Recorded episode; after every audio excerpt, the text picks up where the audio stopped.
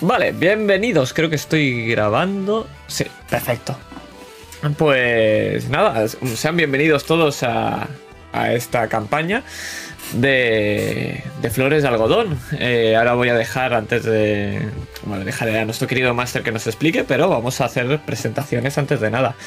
Vamos a dejarte para el final y así nos pegas la chapa así a tope seguida.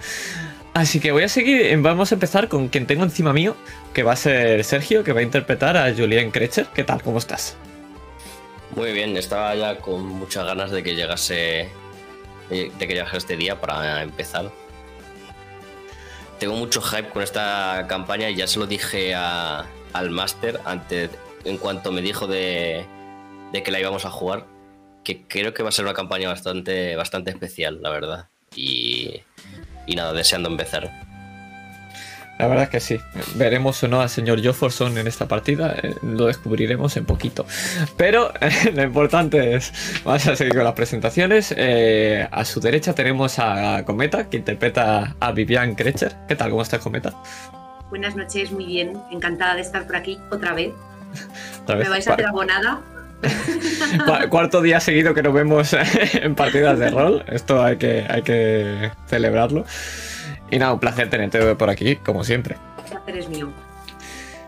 Y, y abajo de Cometa, pero no debajo porque sea peor.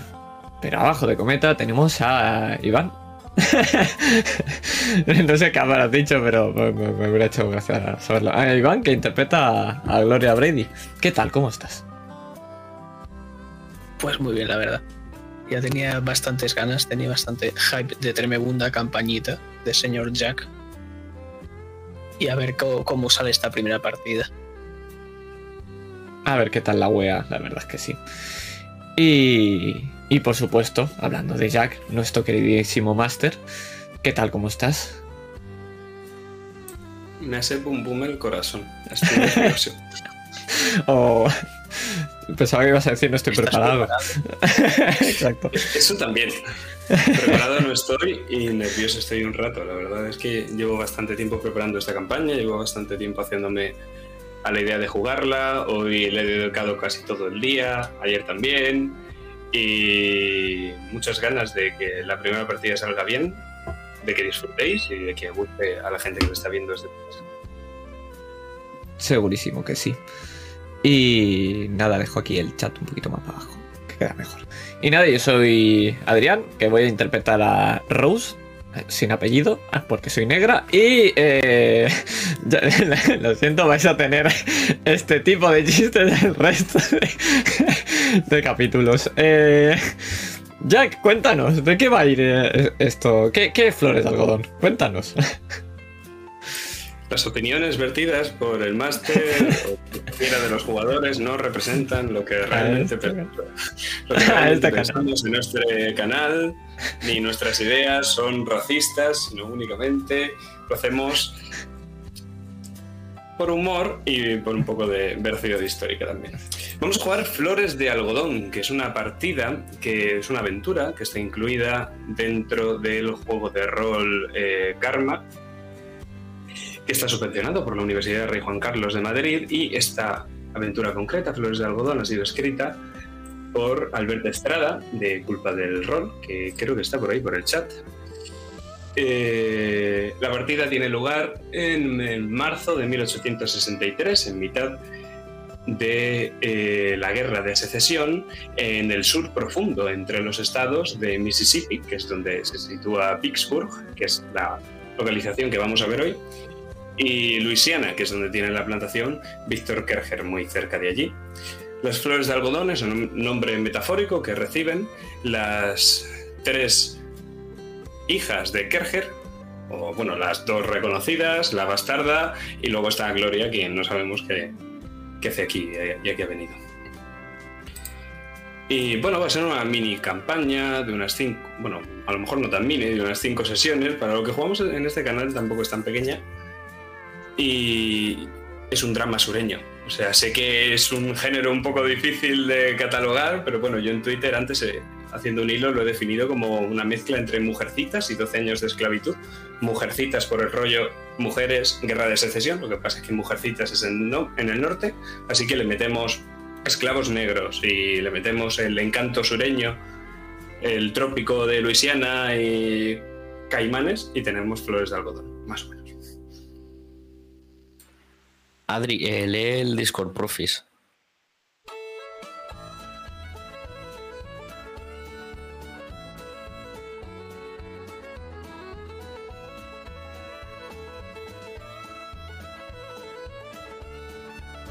De acuerdo, ¿algo más que nos tengas que comentar, señor Jack?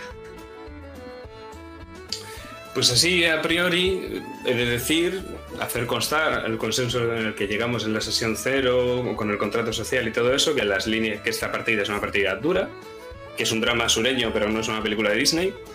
O sea que aquí van a haber cosas chungas, van a haber abusos, va a haber eh, violencia, va a haber machismo, va a haber esclavitud, va a haber un poco de todo. Y que, o sea, porque es la realidad, o sea, Karma es un juego de rol histórico. Si bien esta historia concreta no es históricamente real, sí que pudo ser alguna historia muy parecida, pudo haber allá por 1863 en el sur profundo de los Estados Unidos. Y bueno, que las líneas rojas son tan reales como la vida misma, no hay ninguna línea roja, vamos a presentaros la experiencia tal y como, como nosotros la queremos vivir y tal y como más o menos sería en, en boga por este, bueno, por este afán eh, simulacionista histórico que tiene Karma. Y bueno, es decir también que somos bastante novatos con Karma, con el sistema de Karma Cero, con el- la gestión de la, de la felicidad, que a mí me trae un poco loco. Así que lo mismo lo hacemos mal, así que no nos canceléis, por favor. Yo seré el primero que te haga un hilo en Twitter. Pues no olvidarse que lo ha hecho fuera de, chat, pero es importante remarcarlo, agradecer la enorme suscripción y primera a, a la señorita Cometa que nos ha eh, alegrado el, esta primera, el primer capítulo eh, de, de Flores de Algodón. Así que obviamente esto tiene que quedar grabado. Gracias a vosotros por, por hacer las partidas que hacéis y sobre todo por contar conmigo, que para mí es todo un honor que, que, que queráis que juegue con vosotros, vamos. Para mí es un gustazo. Hombre, por supuesto, y, se- y no será la, la última, igual que, que muchas otras personas que van a seguir viniendo a este canal. Y pues no sé si hay que comentar alguna cosa más. ¿Alguien quiere comentar algo? No sé si tenéis algo más. Y si no, tengo una pregunta para ti, Jack. ¿Qué tienes que decirnos? Dentro intro. thank you.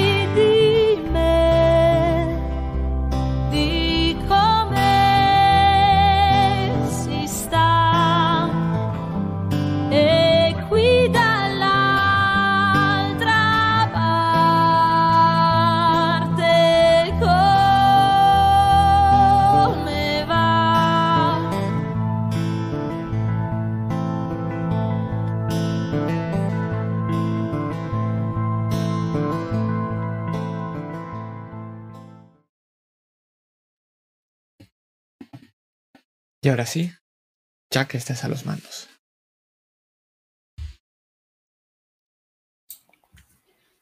Genial. Porque quiero que cerréis los ojos y que imagines conmigo, porque nos vamos al sur.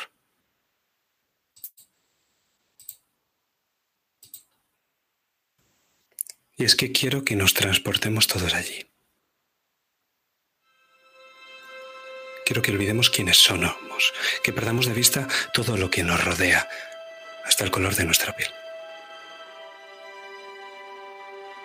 Quiero que nos dejemos llevar de las costas del África Occidental, que crucemos el Atlántico a bordo de ese gigantesco velero y nosotros estamos en la bodega. Quiero que lo olamos, porque es una bodega maloliente, es insalubre. Y quiero que lleguemos a las costas americanas, a La Habana, a Brasil, a Charleston, a Nueva Orleans. Y quiero que oigamos el látigo y lo sintamos lacerando nuestros cuerpos. Y quiero que nos veamos separados de nuestras familias.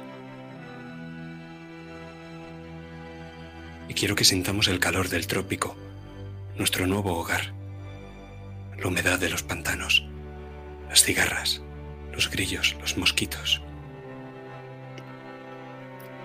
Y quiero que sintamos las espinas de la planta del algodón y la suavidad de su flor en nuestras manos.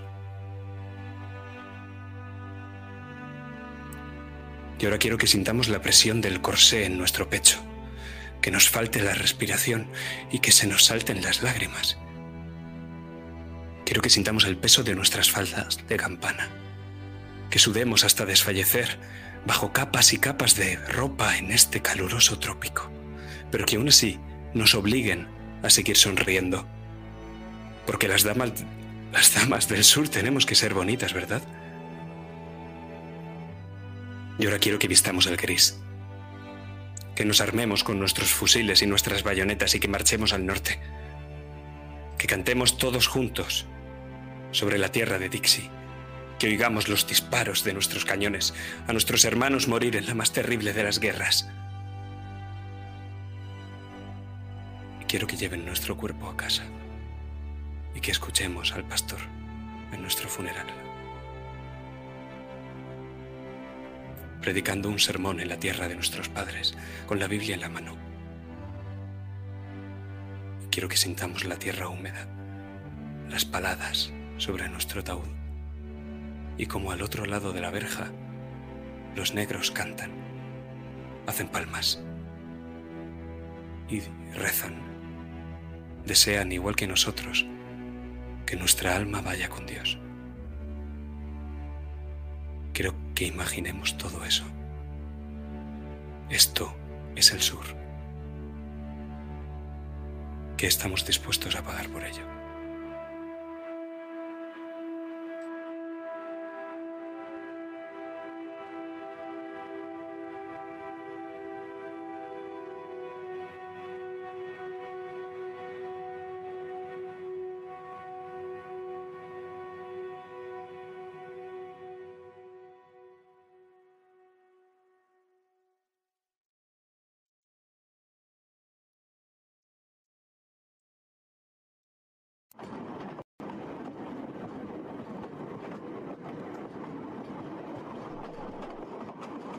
Los primeros rayos del alba nos sacan de nuestra ensoñación y abrimos los ojos.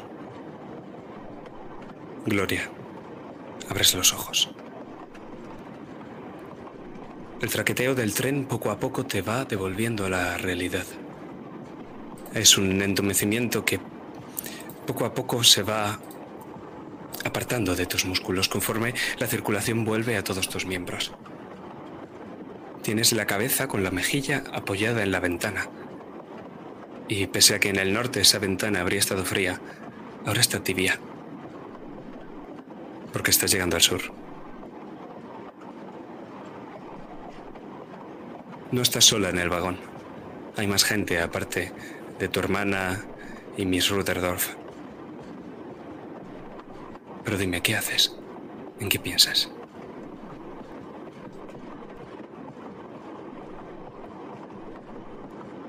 Tengo la cara pegada a esa ventana helada. Que cuanto más nos adentramos al sur, más noto ese calor sureño.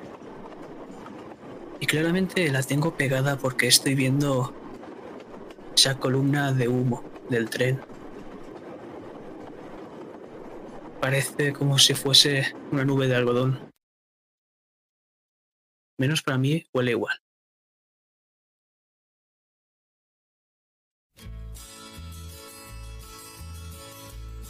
Estoy jugando con mis piernas, balanceando, porque todavía no alcanzo el metro y medio de altura y estoy prácticamente rozando el suelo del vagón. Mientras miro a mi hermana.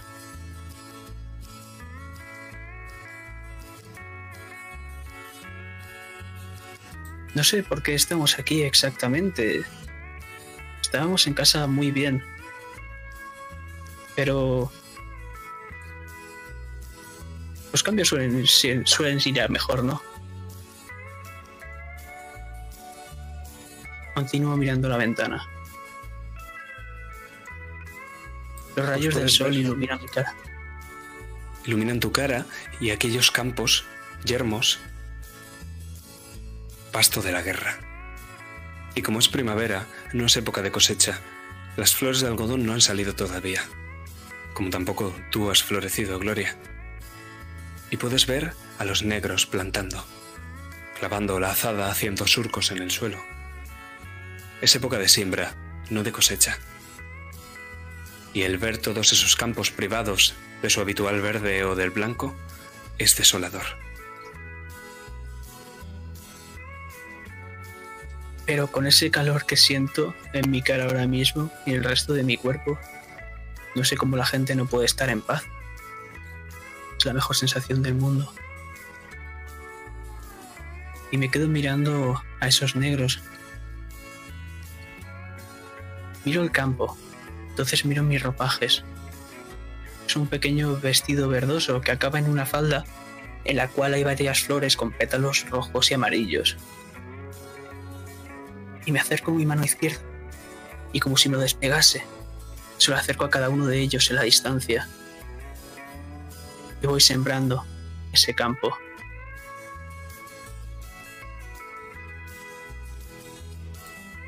Probablemente les haga falta porque la verdad es que están escuálidos, desganados, apenas giran la cabeza según el tren sigue traqueteando y se aproxima hacia el río Mississippi. Antes has dicho que todos los cambios son para bien. ¿Cómo le ha sentado entonces que la hagan cambiarse de vagón en el último tramo del trayecto? El tren estaba lleno de soldados confederados y os han dicho que o compartíais vagón o tendréis que bajaros.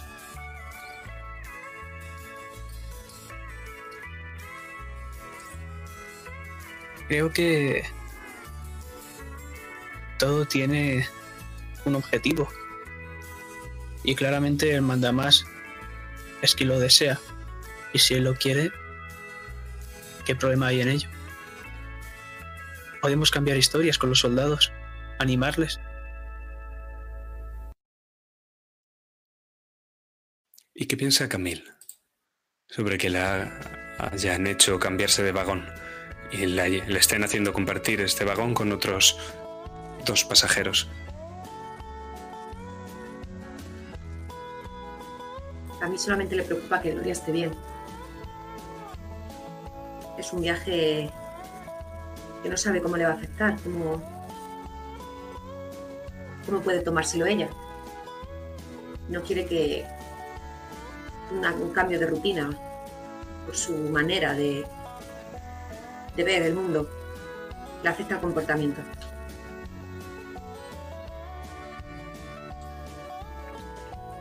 Tus pensamientos rápidamente se interrumpen con una voz chillona. Y es tu pasajero del tren. Oh, ya se ha despertado, querida. ¿Qué tal el sueño? Es plácido dormir en el sur, ¿eh?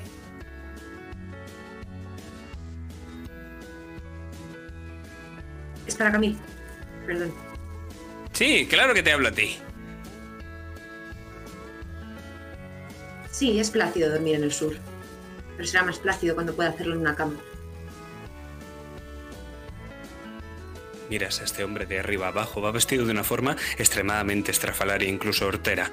Lleva unas pistolas nacaradas, va vestido con el típico pañuelo amarillo de los confederados y hay varios dejes de amarillo en su camisa de flores que no pegan nada con la americana gris que lleva.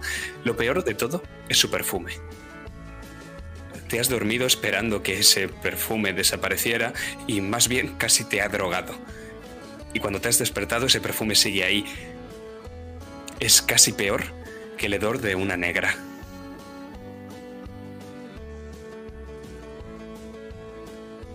Camille se, se recompone en el asiento.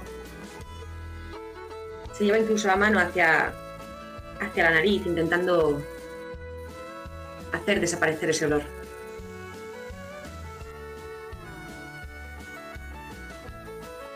Gloria, ¿miras a, a este hombre que ha hablado? No, lo que hago es cerrar mis ojos y coger un montón de aire. Porque es que saben a cerezas.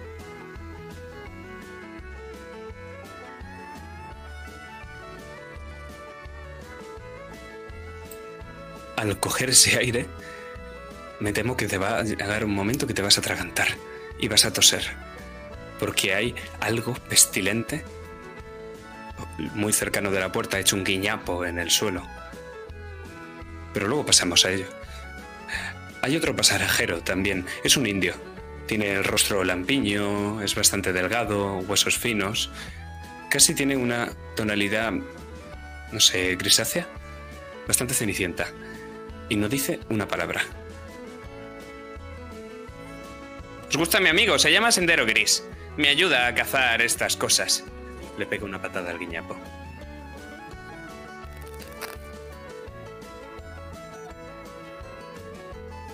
Es bastante útil el indio este. Si no le importa, no vuelva a hacer eso delante del el resto de pasajeros, por favor. ¿Qué? ¿Qué pasa? Es que si lo agito va a oler todavía peor. No creo que sea posible.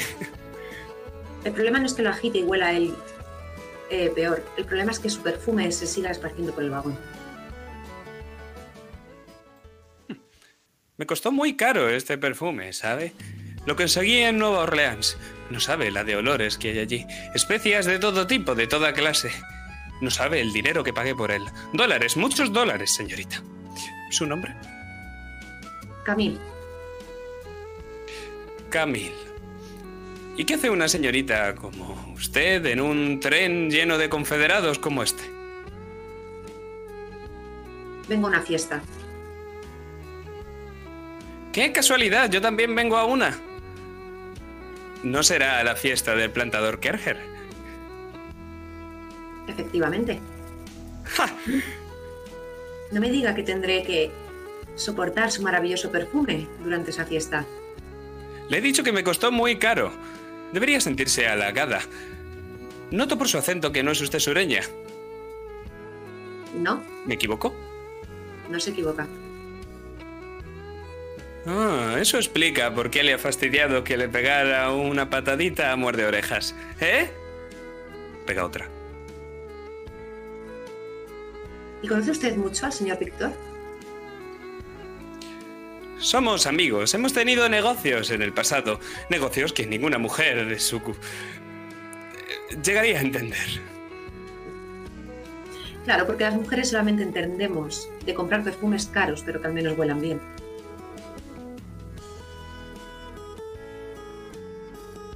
Em, em, ¿Tiene fuego? Y le tiende un. busca en el bolso y busca un encendedor y se lo tiende. Muchas gracias. No tendrás tabaco, indio. El indio se encoge de hombros. Bueno. Empieza a sacar una pipa y empieza a llenarla de tabaco. Mientras lo hace, se lleva un pedazo a la boca y empieza a masticarlo. Yo miro los zapatos de este hombre. Me quedo con la mirada absorta. Un par de segundos. ¿Camille? Así es como juegan los adultos.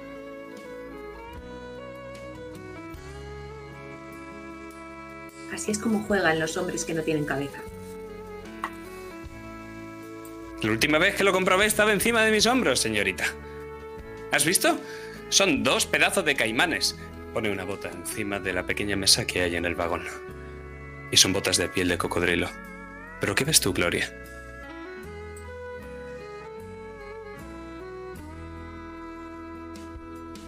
Yo veo dos cisnes. Mientras intento buscar la cabeza de este hombre. Al menos su segunda, porque claramente tiene una en su cabeza. Pero no la encuentro. Y me quedo otra vez mirando, pero esta vez al indio.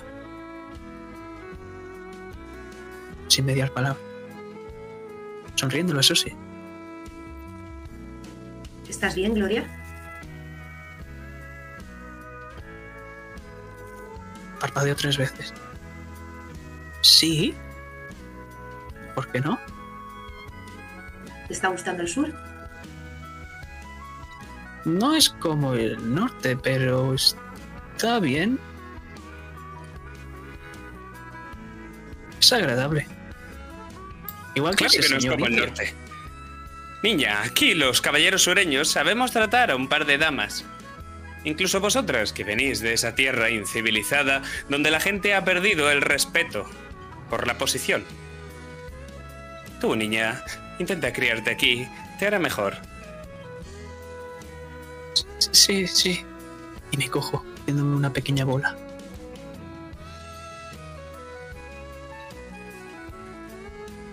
Y es que es cierto, los hombres, o al menos los soldados confederados que iban en este tren, que por cierto, este tren está apestado de soldados confederados, ¿conocéis la regla del 10%?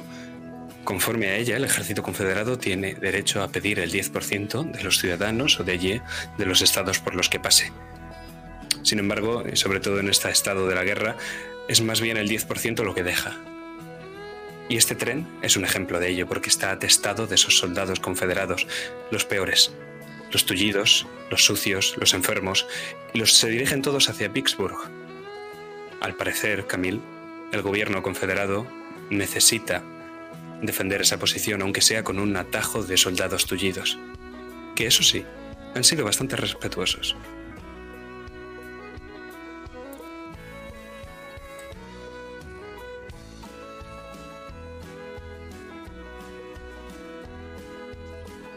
Camila echa un vistazo por, por el vagón. Vuelve a mirar a Gloria. Y lo único que desea es, es llegar a, al pueblo, por fin, a Vicksburg. Y no quiere, no quiere mencionar en ningún momento quién es, ni qué viene a hacer aquí. No quiere que la traten de manera distinta por ser la prometida de, de Víctor Ketche. Camil. Si el señor que sabe hacer ezas lo vamos a ver, al señor indio también. Por supuesto. Qué bien.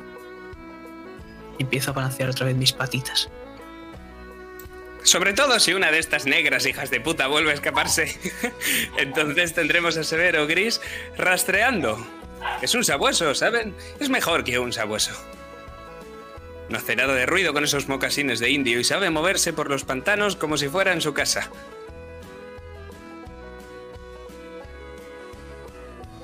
Un carrete. Yo no lo veo. Aquí tengo algo todavía peor que un perrete. Mira, mira. Tira de una cadena.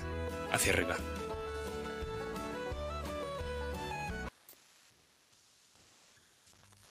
Y entonces de la cadena sube la negra porque está atada por el cuello, por las manos y por los pies. Y es que es sucia, piojosa, salvaje. Es completamente negra y está en visible y avanzado estado de gestación. Y tiene los brazos como si estuviera sujetando algo, como si lo estuviera abrazando. Y ha pasado desapercibido porque estaba hecha un guiñapo en posición fetal. Pero es que es un niño. Es un bebé, del que todavía cuelgan restos de un cordón umbilical. Está vivo, está enganchado a su teta, que por cierto está sangrando. Y la mujer desprende un olor corporal terrible, está silvestrada, salvajada. Pero en sus ojos hay miedo. Gloria. En unos ojos grandes como los tuyos.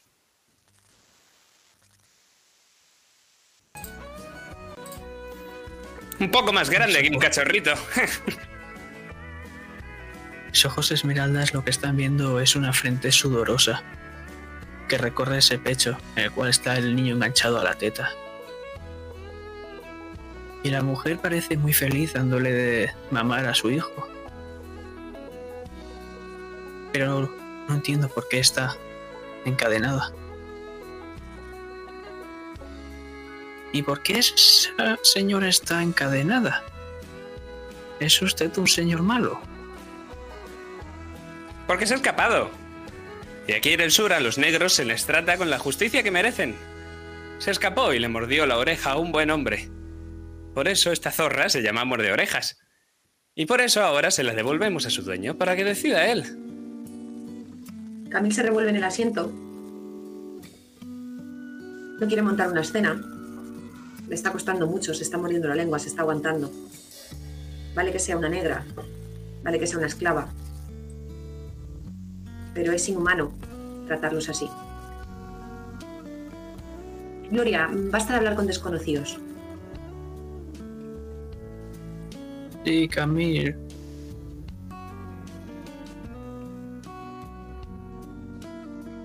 Camille se gira hacia ese hombre, hacia ese confederado. Por favor, si no le importa, deje de molestar a mi hermana. Claro, claro, lo siento, señorita. Solo ha preguntado, parece una chica curiosa, su hermana.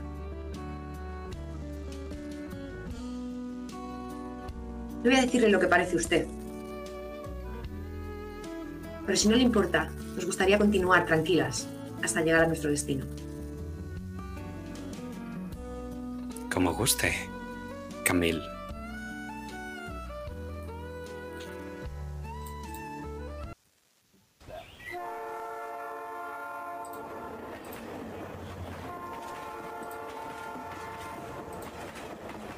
Y es que el silbido del tren os acaba poniendo en alerta a todas. A través de la ventana podéis ver cómo la línea del ferrocarril entra en la ciudad atravesando las fortificaciones de Vicksburg y, se, avanza hacia el mismísimo centro de la propia ciudad, hacia la estación de tren. Está muy cerca del río Mississippi. Y se rellena de revuelo, las puertas se abren, los soldados confederados, su sudor, su suciedad, el aroma de su tabaco, poco a poco va tapando el perfume de este hombre y el humo del tren, que con la frenada se vuelve esa humareda negra, esa humareda que veías al principio, Gloria.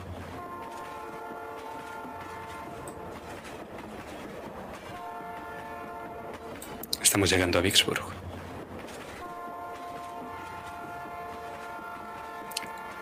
El hombre se levanta y se agita un polvo que no tiene.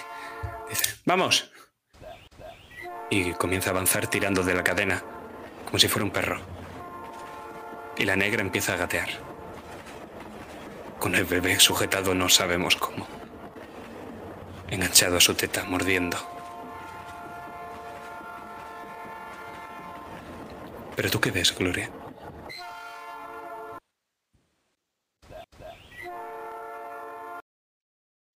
No sé dónde se ha ido esa mujer negra, porque ahora mismo estoy viendo ese sabueso del que hablaba este señor que sabe hacer cerezas.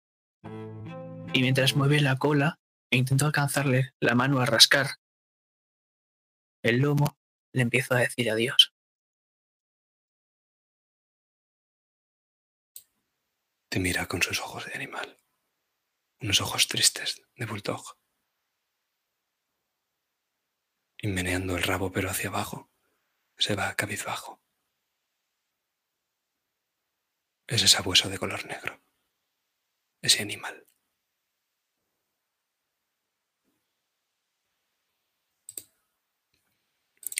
Pero nosotras no somos las únicas que llegamos a Vicksburg. Escuchamos el silbido de este tren a bordo de una carreta tirada por un par de mulas, una carreta completamente vacía. Hay una mujer negra, con una piel no tan oscura, que está manejando esa carreta y esas mulas.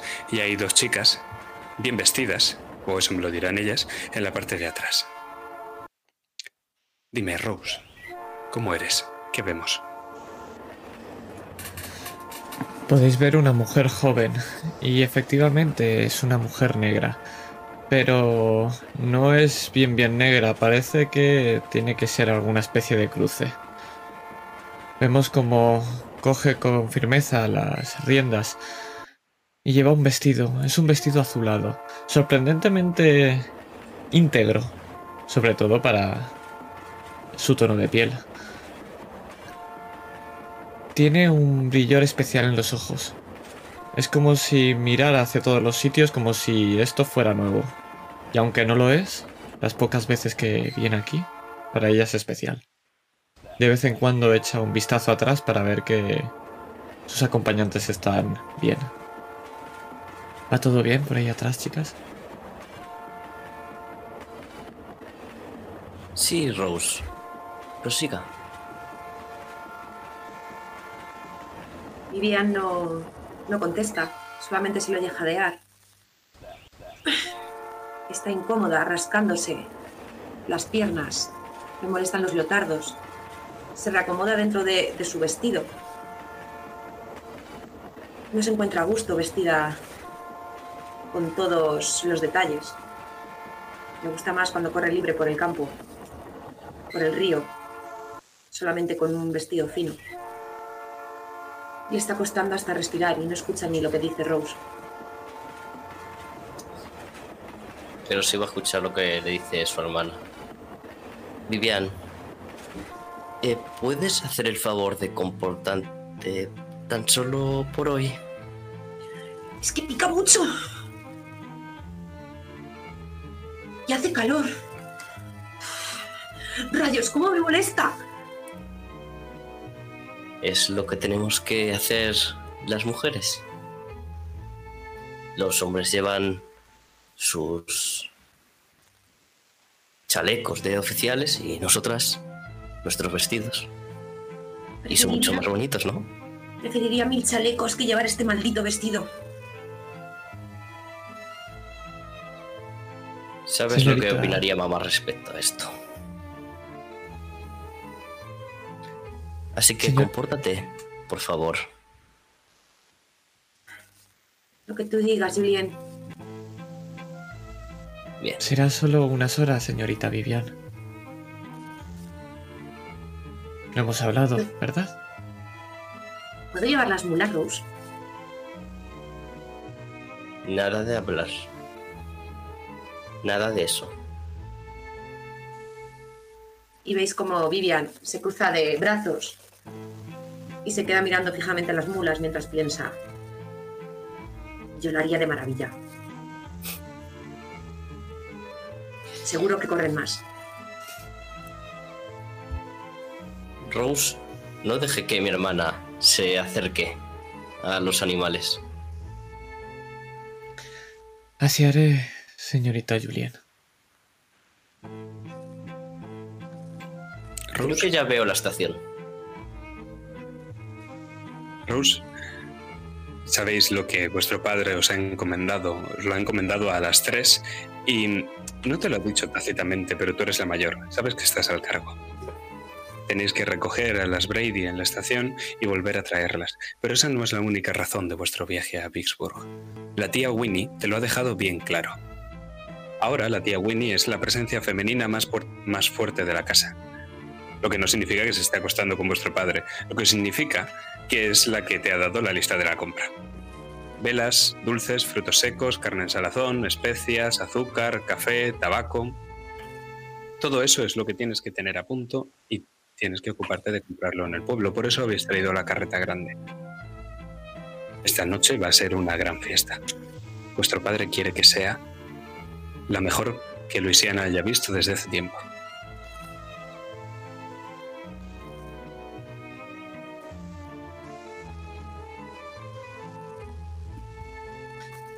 La lista la tengo yo, la tiene Julian al final. Solo Tienes tú. pues, la tengo yo, perfecto.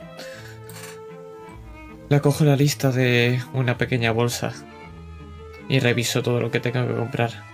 Son bastantes cosas y sé que o lo hacemos rápido o Vivian va a empezar a dar problemas. Así que apuro un poco a las mulas. Y podemos fijarnos en el rostro de Julien, que ahora mismo acaba de pegar un saltito y se está recolocando su vestido para que no se arrugue. Dime, Julien, ¿cómo eres? Cuéntanos. Pues vamos a ver el rostro de Julien a través de un espejo. Un espejo con un preciso marco de plata bordado en el que se está mirando. Vemos a una chica con unos rasgos muy finos. Unos ojos verdosos, pelo castaño perfectamente peinado con una trenza de espiga. Y un pelo castaño pero casi rojizo. Es preciosa y con sus ojos podría cautivar a cualquiera. Va vestida con un vestido estampado de flores, con una gran campana y con un corsé. Y lleva los típicos guantes largos.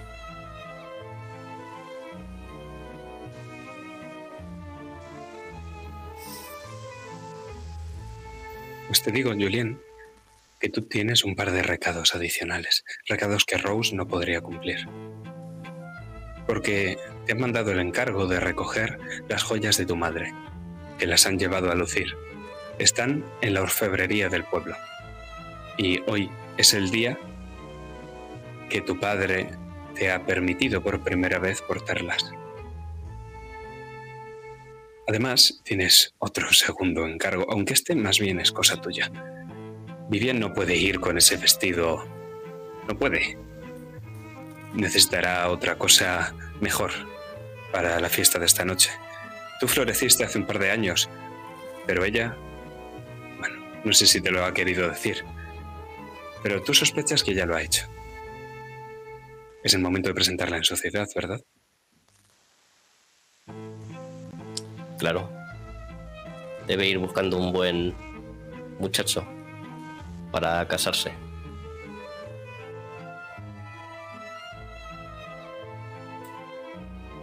Pero ¿qué piensa Vivian de todo esto? Porque de los pensamientos de Julien pasamos a un picor en la pierna de alguien que no le molesta que se arrugue su vestido. Y cuéntanos, Vivian. Bien está pensando que no sabe qué hace en esta carreta. Si podría haber venido montada en su propio caballo. No le gusta llevar el vestido. Y aunque se rasca porque le molesta, intenta disimular y esconder eh, un pequeño roto que se ha hecho en la parte de atrás. Cuando eh, Rose le había avisado de que ya salían, estaba trepando un árbol y se la ha enganchado en una rama. No sabe que por qué tiene que acompañar a su hermana y a Rose, aunque con Rose sí que le gustaría ir llevando las mulas y dándole un par de trucos para que fuese más rápido porque Vivien sabe cómo hacerlo.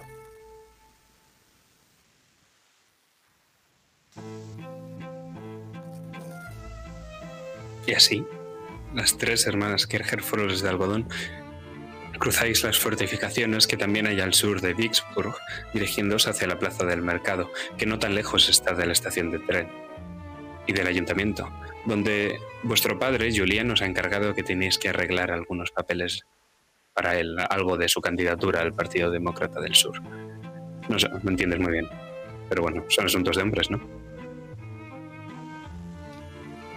Si tan solo sobre entregar papeles.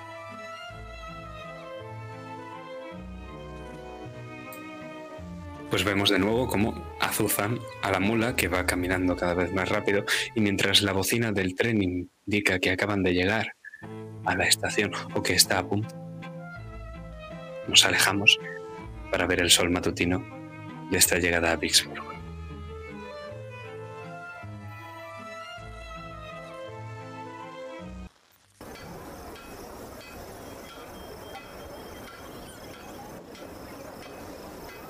Y si me lo permitís, vamos a empezar con Rose, porque supongo que las tres, o al menos Rose, se habrá separado para hacer sus recados, ¿no es así?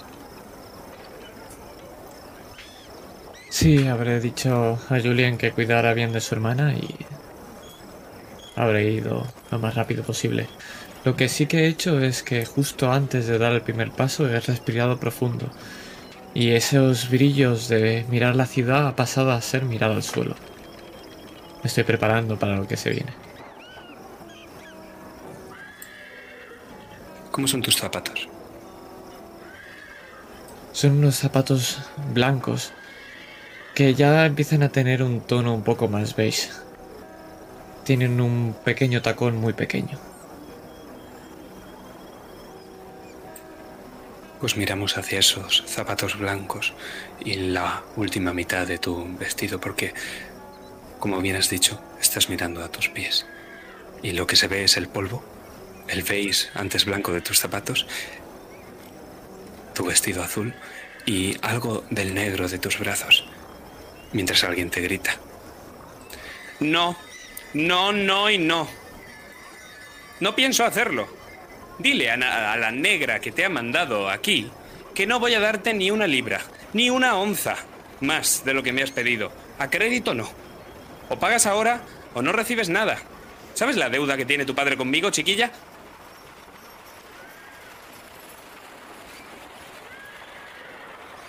Es lo que me han mandado. Sabe la fiesta de esta noche, ¿verdad? Es muy importante. Me importa un comino la fiesta. Su padre debería sentirse deshonrado al tener tal deuda con nosotros. 500 dólares me debe a mí. 500.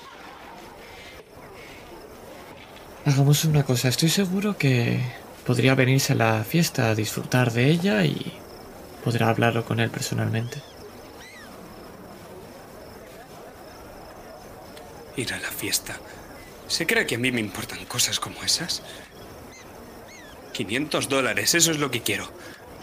Y no solo es conmigo la deuda, puedes preguntar a cualquiera de ellos. Yo no pienso venderte estas velas, pero a ver el del tabaco, a ver el del alcohol, de dónde lo sacáis. Como no os pongáis a destilar azúcar vosotros mismos en la plantación, no vas a recibir nada de nosotros, chica. Miro otra vez hacia abajo. Hacia esos, esos zapatos que cada vez están más marrones por el caminar.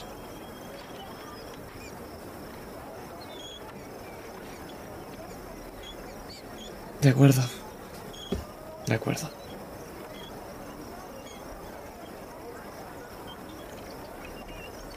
Poca vergüenza. ¿Escuchas?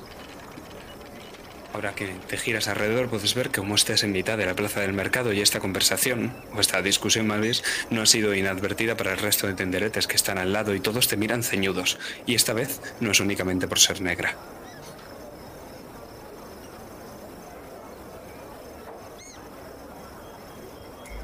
Voy a intentar desaparecer un poco del lugar, pero necesito esas velas. Y voy a quedarme mirando a ver qué es lo que podría llegar a hacer. Porque sí o sí necesito todo. No voy a dejar que la tía Winnie se vuelva a reír de mí.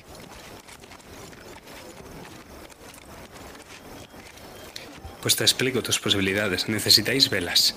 Y quizá las velas es lo más sencillo que pudieras robar sin que nadie se diera cuenta. Pero ni de lejos vais a poder robar todo el cargamento que tu tía, o sea, que la tía Winnie y tu padre necesitan para la fiesta de hoy. Haces un par de preguntas aquí para allá y parece que tu padre tiene una deuda eh, que se puede resumir globalmente como unos 2.000 dólares. Y parece que todo ha ido dejándose a crédito a la cuenta de los Kerger, a la cuenta de los Kerger, a la cuenta de los Kerger, y que nadie ha visto un solo un solo dólar desde hace muchos, muchos meses. Y tú no tenías constancia de ello.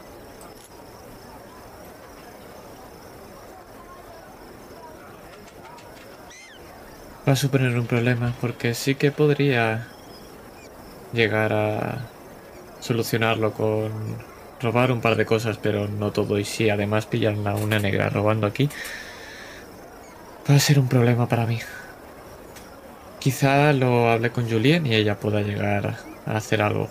Ella se le da mejor el convencer a la gente. Julien ahora mismo está en la orfebrería, que está al otro lado de la plaza del mercado.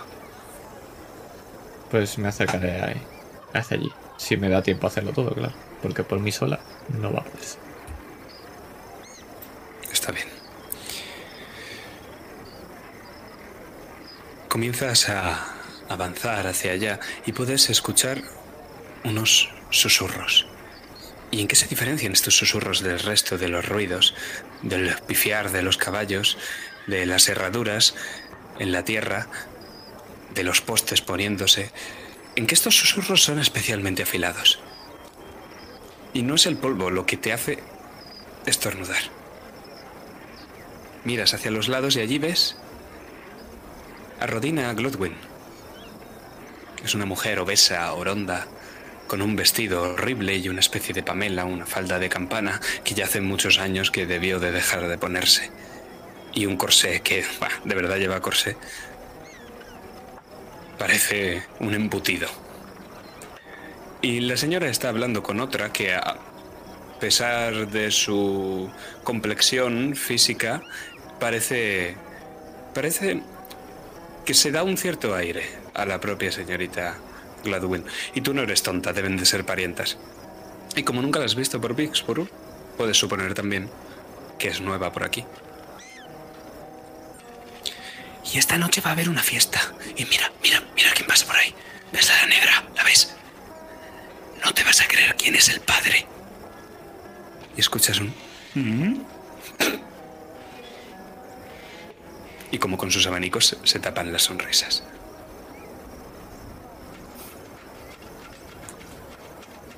Pero no es la primera vez que escucho algo así. Ni será la última.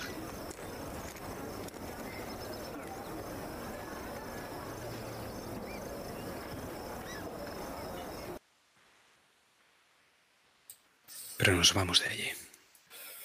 Y nos vamos a meter en el interior de una cabaña.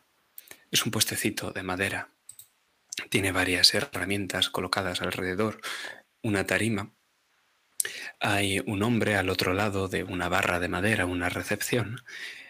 Pero ese hombre no nos importa. Nos importa que está sacando un pequeño estuche y está poniendo encima de esa barra de madera unas joyas. Dime, Julien, ¿cómo son las joyas de tu madre? Esmeraldas. Esmeraldas y también oro. Esas esmeraldas eh, eran iguales a los ojos que tenía nuestra difunta madre. Hay un anillo, colgantes, pendientes, pero en todo esmeralda.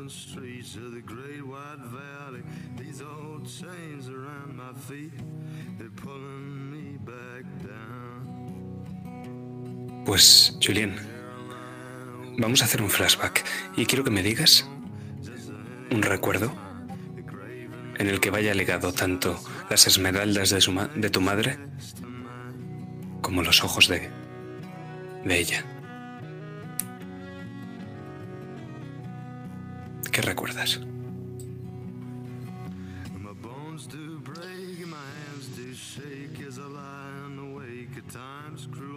Recuerdo un- una de esas fiestas de primavera,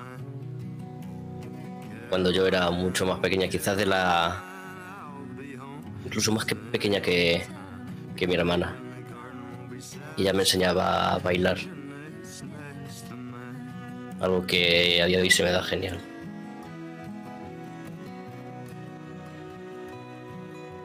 Ella me ha enseñado todo lo que sé.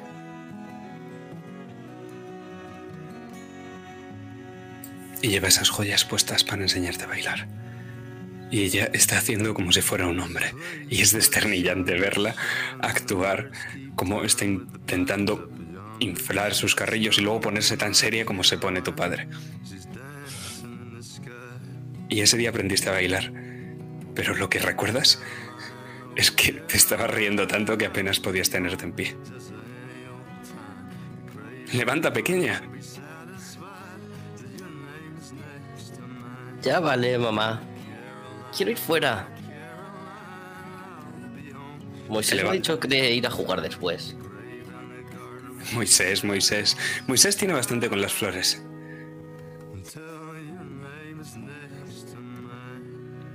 Aunque ella... Aunque Moisés quiere mi florecita, ¿verdad? Te toca el pelo, te lo acaricia. Eh, ¿Qué? Nada, nada.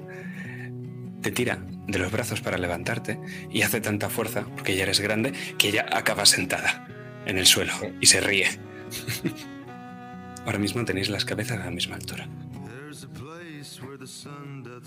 Le doy un abrazo.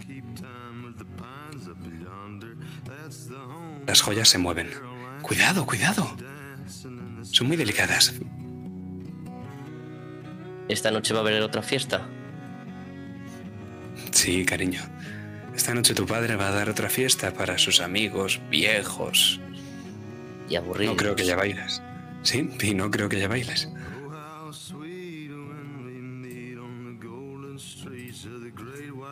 Bueno. Cuanto antes acabe.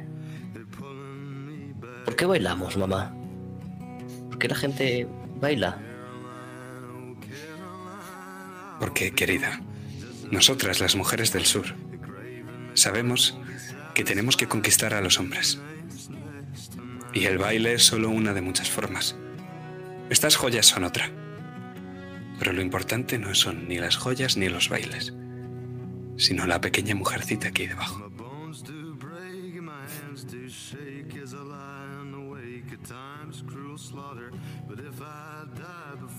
Yo también me casaré y tendré hijos, como en los cuentos y, y eso. Algún día crecerás y te darás cuenta de que los cuentos no son todo.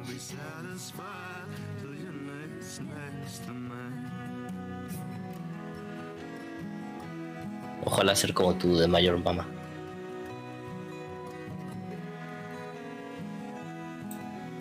No, querida. Ojalá nunca seas como yo. ¿Por qué?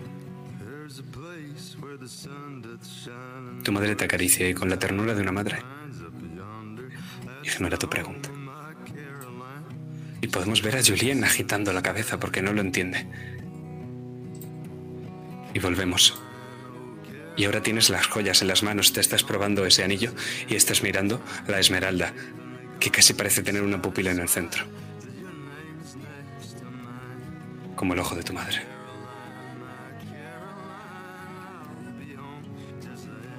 Hay alguien hablándole a Julien, pero no le está escuchando. Ahora mismo el mundo se acaba de parar. Pero en cierto momento vuelve.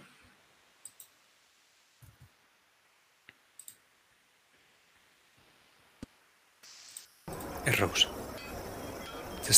Te, ha tomado la mano por detrás y te está llamando la atención. ¿Qué le dices, Rose? Julien, señorita Julien, tenemos un problema. Le quedan preciosas, por cierto. Oh, Rose, eh, sí, dime. ¿Problemas? Es el vivo retrato de su madre. Te sonríe.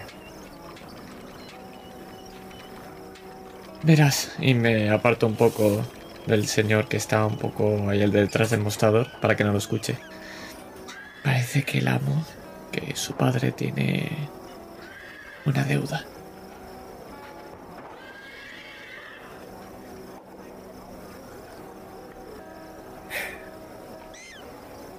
Bueno, eh, pod- podremos resolverlo. Sí, pero no quieren vendernos nada porque, bueno, la deuda es demasiado grande.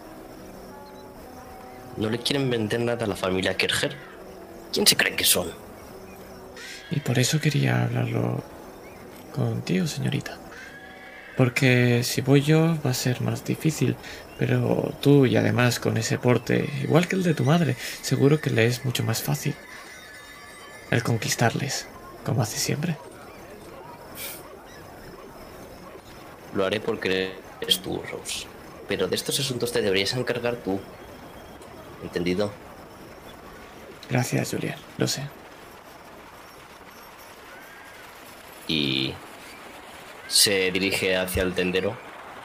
Acaba de firmar unos papeles y sale contigo por la puerta. Pero esto es como solo en casa, porque nos olvidemos de alguien. Porque está claro que he entrado a la orfebrería contigo. Pero no tienes ni pajolera idea de cuándo ha salido.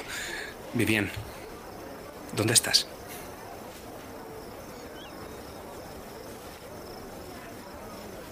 Estoy a, a la vuelta de esa, de esa orfebrería. He doblado la esquina. Porque he visto a dos señores que estaban hablando como muy juntos, como si tramasen algo. Y quiero enterarme. Seguro que están tramando algo y me tengo que enterar. Son dos señores vestidos de gris, con botones dorados. Y uno de ellos tiene unos pantalones azules, el otro tiene los pantalones directamente grises. Llevan grandes patillas y el que lleva los pantalones azules también tiene un sombrero que está levantado por arriba y ese también es dorado. Ambos llevan una especie de cinturón con un reverso gris y con un anverso dorado. Son soldados confederados, pero no sé si habías visto alguna vez alguno. No. Había oído al abuelo hablar de ellos, pero no había visto ninguno. Pues la parte interior de sus pantalones está forrada con cuero y sabes que son iguales que tus pantalones de montar.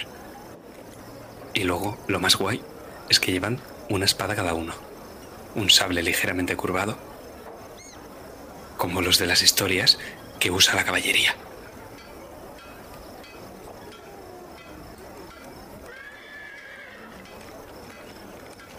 Estoy súper emocionada y, seguro que están contando algo interesante. Me quedo mirando por un momento, me olvido de la conversación porque me llama muchísimo la atención el sable que lleva el hombre de los pantalones azules.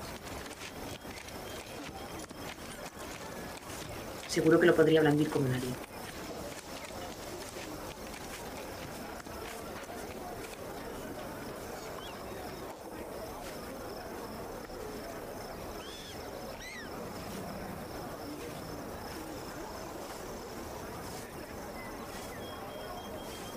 Pues te voy a forzar un rasgo. Porque quiero que robes ese sable. Y el rasgo en cuestión es cuanto más peligroso, menos se lo piensa. Y es que esto es bastante peligroso. Dime, ¿aceptas ese punto de karma? Lo acepto. Pues no te voy a hacer ni tirar, no nos damos cuenta. No sabemos cómo, pero de repente ella está por el otro lado de la calle y tiene el sable en las manos. Si bien sí que te voy a pedir una tirada de percepción para ver si este hombre se ha dado cuenta. Lo voy a interpretar desde el punto de vista de a ver la percepción que has tenido tú para robarlo y que no se entere, ¿de acuerdo? Uno de ¿Robarlo? Sí, efectivamente. Un 2. Dos. ¿Qué tienes en percepción? Eh, eh, tengo uno. Uno, ¿no? Entonces el resultado total sería un 3, a menos que quisieras gastar karma, con lo cual sería un 4 y seguiría siendo un fallo, o que quisieras gastar tu punto de experiencia. Tienes uno, ¿verdad? Experiencia tengo uno, sí. Que te ¿Tiene permitiría algún, volver a tirar. Dime. ¿Tiene algún modificador por la dificultad? Eh, voy a gastar el punto de experiencia. Muy bien, pues vuelve a tirar el dado y le sumaríamos lo que saques. Digo, que Alguno. puede ser peor que dos, pues uno. Efectivamente, y es una pifia estrepitosa. Y te voy a decir lo que pasa, que es que el sable se cae al suelo y todo ese metal con la empuñadura, de hecho, se, se desenvaina, no sabes cómo, ni que era tan fácil desenvainarlo, pero tiene sentido, si es una espada de caballería, y sale la vaina por un lado, la espada por otra, empiezas a hacer ruido contra las piedras del suelo y los dos hombres miran en tu dirección. ¿Será posible? Smithers, cógela. ¿Qué haces? Empiezo a correr. Empiezo a correr metiéndome entre la gente, entre las carretas de los puestos que hay en la calle. Y de hecho me estorban bastante los zapatos, así que me los voy a quitar. Y voy a correr descalza porque son heredados de, de Julien y todavía me están un número grande y me impiden correr. Así que me quito los zapatos y salgo corriendo con mi trofeo. y dejas uno de los zapatos atrás, pero con el otro te has deshecho el de él de una patada que acaba en la cara del- de un señor, de, de la señora con la que estaba hablando antes Rose, que se lo quita como así, y a ti podemos verte casi saltando por los tenderetes, mezclándote entre la multitud de gris y de azul. ¡Está allí! Y ves a varios de esos soldados que van persiguiéndote como en uno de esos libros que tanto has leído. De hecho, si llevaras un uniforme de la Unión, no estarían más enfadados contigo ahora mismo. No lo sabes, pero le has robado el sable a un teniente de caballería. ¿Sigues con él en la mano? Sí, sí, sí. Y sigo corriendo como si fuese mi vida lo que llevase ahí. Y está desenvainado, ¿verdad? Sí, Eres una muchachita de 15 años con un vestido medio roto que está rompiéndose cada vez por momentos con la falda de campana, el corsé que está desabrochándose poco a poco porque si no no puedes respirar. Y vas esquivando a todos esos soldados. De hecho, acabas de hacer un quiebro y uno de esos soldados se ha chocado contra un tenderete de maderas que se le han caído encima. Probablemente se haya hecho daño, pero te da igual, sigues corriendo. ¿Qué haces? los tengo muy cerca. Tanto como tú quieras. Les estoy dando esquinazo, pero me, es difícil seguir avanzando. El corsé me, estorba bastante. Si tuviese un segundo, incluso me quitaría el vestido. Lo que pasa es que quizás Julien me castigue sin ir a la fiesta y tampoco quiero perdérmela. Así que sigo corriendo y, me quedo dada la vuelta en una esquina, agazapada, con el sable puesta en posición. Por si acaso me encuentran, eh, voy a plantarles cara. Si me encuentran.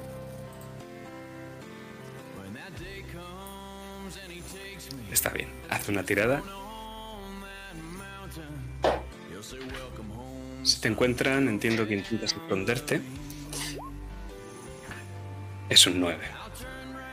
Es perfecto. No te van a encontrar, te quedas ahí, respirando agitadamente, y puedes ver a esos soldados que todavía están buscándote. La última imagen que vemos es un primer plano de tu rostro. ¿Sonríes? Mucho.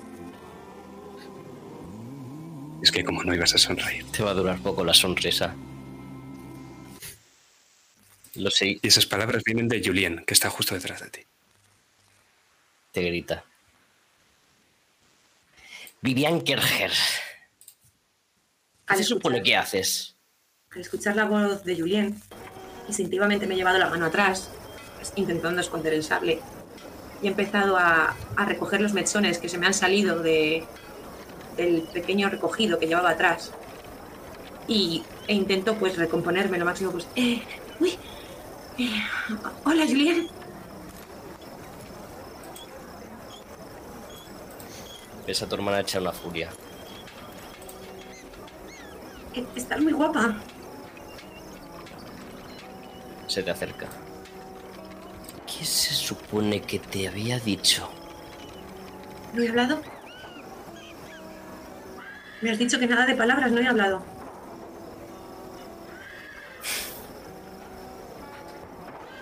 Te he dicho que te comportases. Ah, era eso. Gira sobre, sobre alrededor tuyo.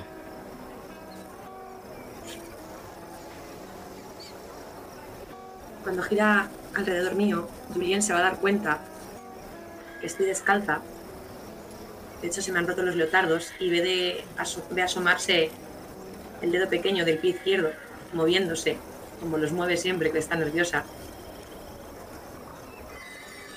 Es que se le había caído.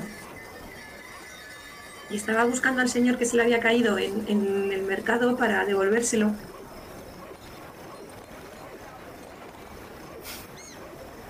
De verdad, no puedes ser una dama.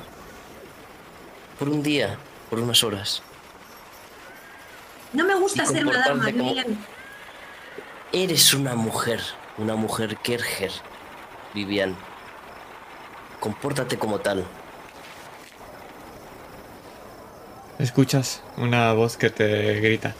Vivian, Vivian. Y llego. Estoy guardando algo en la bolsa. No sabes lo que has liado ahí, ahí fuera. ¿Qué, ¿Qué ha pasado? El mercado está hecho un desastre, tanto que alguien podría robar cualquier cosa. Y vemos como un cachito de vela se mete en la bolsa. Ahora mismo vas a ir y te vas a disculpar con esa gente.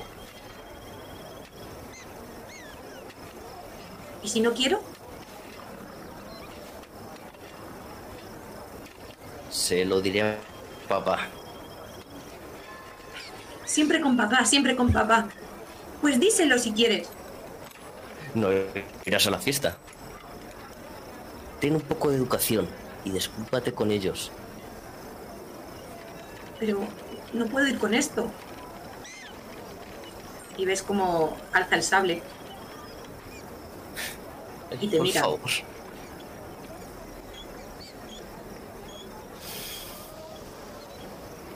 Me disculpo, Señoritas. te mira, vale.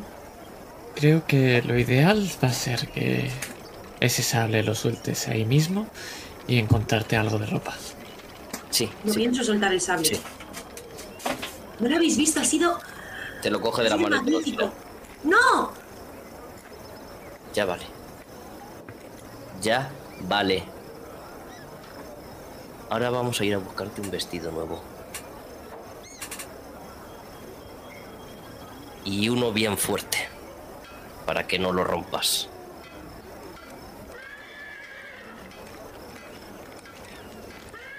Vivian sigue los pasos de Julien, que la ha cogido por la muñeca, a paso apresurado, mientras mira su trofeo, ese que ha conseguido tan exitosamente. Cualquier historia de indios o vaqueros se quedaría a la altura del betún con, con el robo magnífico que he hecho. Y se queda con la mirada perdida viendo cómo ese sable se queda allí en mitad de la calle. Y se tiene que ir a comprarse un maldito vestido. Es que Vivian, esto no es uno de esos cuentos. Y he salido librada por muy poco.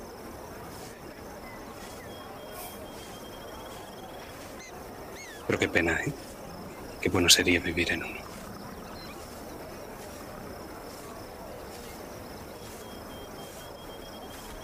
Mucho mejor que vivir en mi vida.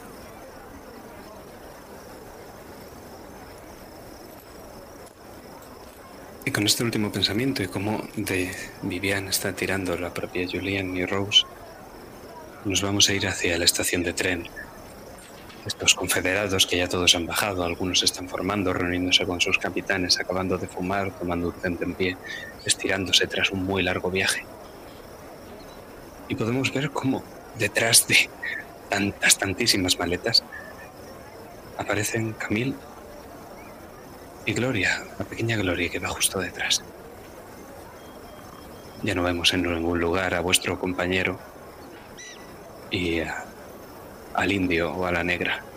Solo vemos a vosotros en esa nube de polvo que es la ciudad de Vicksburg, fortificada hasta las cejas. Y entre el polvo, los puestos de madera, hay un lejano.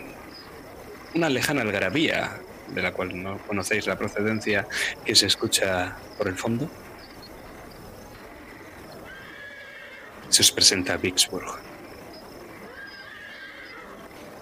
Pero esto es lo que ve Camille y lo que vería cualquiera, pero a mí me interesa qué es lo que ve Gloria.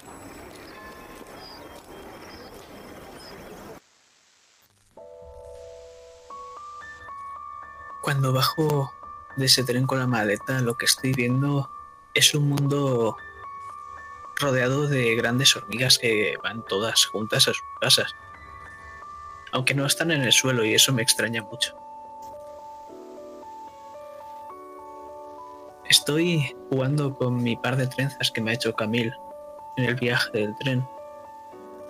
Mientras miro ahora mi falda, voy dando pasos largos y rápidos, porque eso hace que onde mi falda, en la cual podemos ver esos pétalos amarillos y rojos que parece como si se los llevase el viento.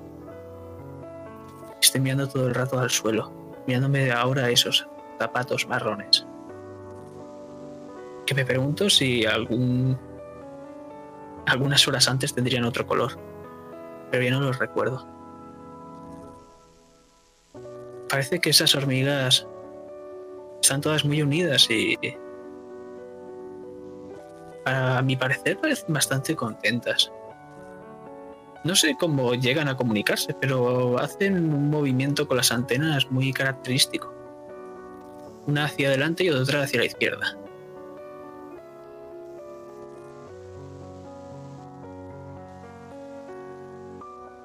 Sigo a mi hermana Camille, como si fuese un pato que sigue a, a su madre.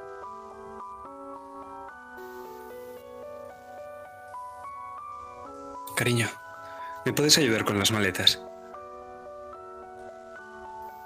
Claro. Y empiezo con las dos manos a intentar empujar lo más fuerte que puedo, pero casi ni puedo. Gloria. Oye, lo de ahí dentro del tren.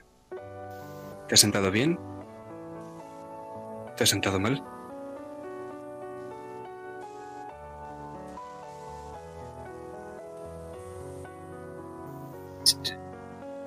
Dices. Eh, sí, era como algodón. Era divertido. Da igual, Gloria, cielo. Déjame sujetar esto también. ¿Sabes? Si le pides a Dios que te dé fuerzas, podrás cargarlas todas, tú sola. Y le sonríe. Ojalá las cosas se solucionasen pidiendo cosas a Dios. Pero tú sigues rezando, ¿eh? Siempre. Y me tocó al pecho, donde tengo un pequeño bolsillo en el que asoma una pequeña Biblia. Dios tiene que hacer caso a una niñita como tú. Porque eres muy especial. Lo sabes, ¿no? Sí, es mi amigo. Cada noche hablo con él. Ojalá hablase también conmigo.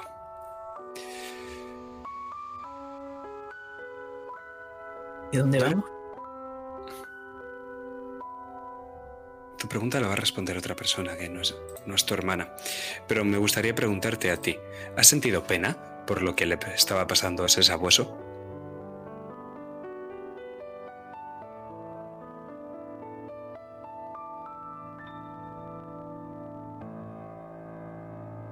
Me ha dado pena cuando ese hombre ha tirado de las cadenas. Pero por lo demás la he visto feliz. De acuerdo. Solo espero que no le haya hecho daño.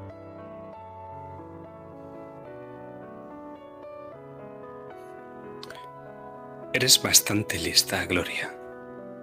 Lo que has visto ahora mismo, esta película que tienes alrededor, puedes saber que es falsa.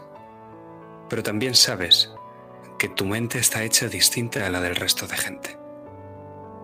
Si quieres haber visto eso así y seguir viendo las cosas así, te voy a pedir que te gastes un punto de karma. Perfecto. Lo gasto. Intentemos esto que estás forzando tu rasgo, que te- tu cerebro funciona distinto al del resto de la gente.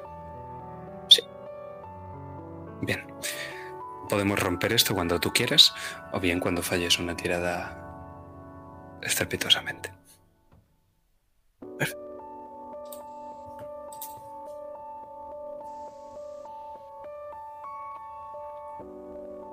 Pues te fijas en el rostro de tu hermana que tanto se parece a tu madre, que tanto se parece a ti también. ¿De qué color son sus ojos?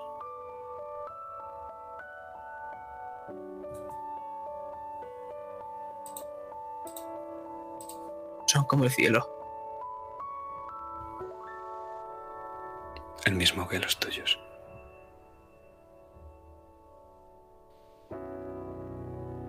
Aunque los míos yo diría que son más algo turquesa.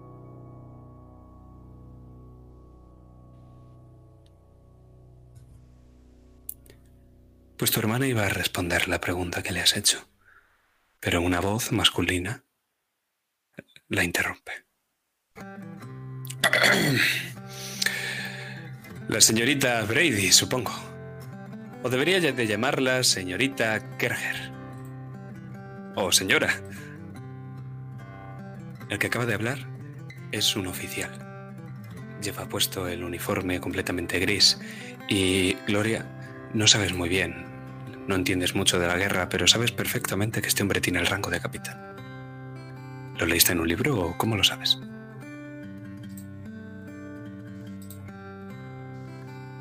En una de mis charlas con Dios por la noche me lo dijo.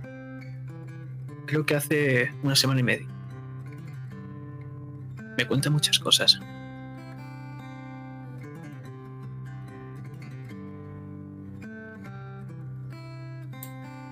El hombre, que a lo mejor también has visto en sueños, se está dirigiendo hacia tu hermana.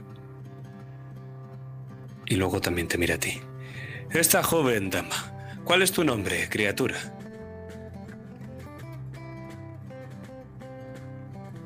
Escondo detrás de mi hermana, como si fuese un pequeño cachorro indefenso.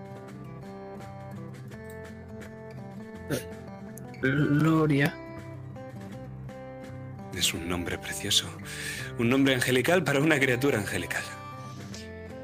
Yo soy el capitán Walters del 36 Regimiento de Mississippi, de infantería, íntimo amigo, al igual que mi padre, del señor Kerger, y prometido de Julien.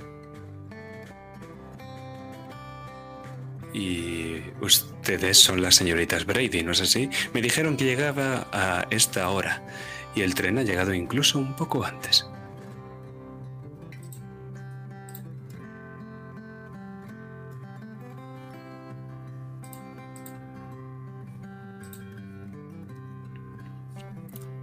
Tu hermana habla con el confederado, pero parece que tampoco quiere entretenerse mucho. Sigue cargando de las maletas y el capitán Walters rápidamente se acerca a una de esas maletas de la que tú también estabas sujetando, la levanta y casi te levanta a ti también. ¿Qué ves en el capitán Walters? Gloria. Me resulta extraño porque cuando soñó con él tenía un gran bigote desmesuradamente grande y, y poblado, pero ahora no, no, no lo veo igual. También era. tenía el pelo un, tanto grasoso. Pero sabía tranquilidad. Y eso me gusta. Porque estoy todo el rato mirándolo. Es que ya no tiene un bigote ahora, hay un hurón. Es un hurón que está puesto justo encima de su labio. Y es muy gracioso. ¡Qué divertido! ¿Puedo tocarlo? Me acerco mi pequeña manita. Pero cielo. Es un bigote de caballero. Las niñas no tienen que tocar las caras de los hombres que no son sus maridos. Y a ti, pequeña, te queda mucho para tener cualquier marido. Vale. Empiezo a tocar el pequeño hurón que me ha salido a mí.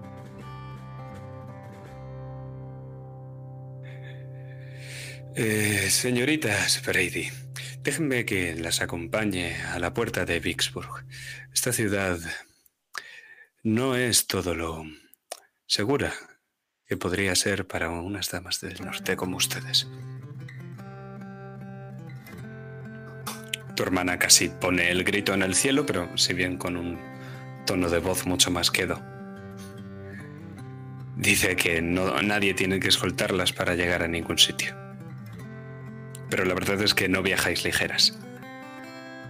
Lleváis un montón de equipaje, una tonelada. Y del equipaje de tu hermana se cae su cartera. Lo ves perfectamente, la recoges.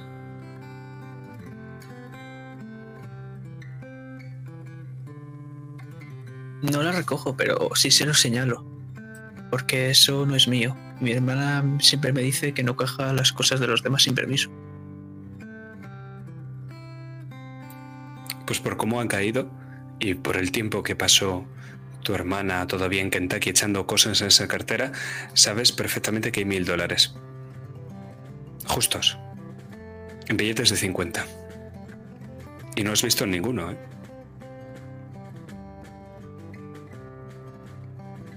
Yo sigo señalando digo, Camille,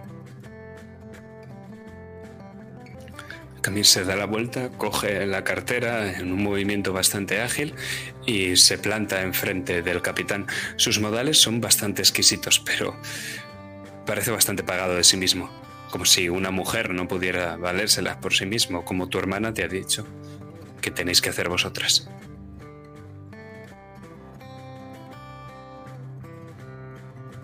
Miro al capitán. Señor capitán, ¿lo ha traído Dios? Porque estaba rezando mucho para que viniese alguien a ayudarnos. Y ha aparecido usted. Eres un tesoro, chiquilla. Claro que Dios nos ha cruzado en nuestro camino. A nosotras. Y también a mí en el camino de la bella Julien. Y también ha sido Dios el que ha querido que me destinen a Vicksburg, tan cerca de mi casa. Y también es Dios el que me ha invitado, por medio de su prometido, señorita Camille, a la fiesta de esta noche. No se preocupe, no se preocupe si no necesita mi ayuda ahora mismo. Pero de verdad que solo quiero ayudar. Espero jugar con su hurón en la fiesta. Mi hurón. ¿Qué? Acerco mis manitas otra vez.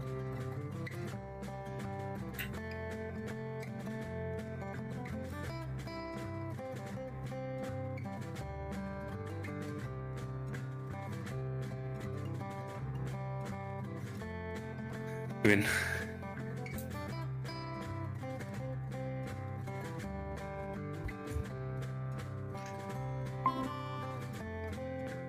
Pues nos vamos a quedar ahí, justo en esa escena.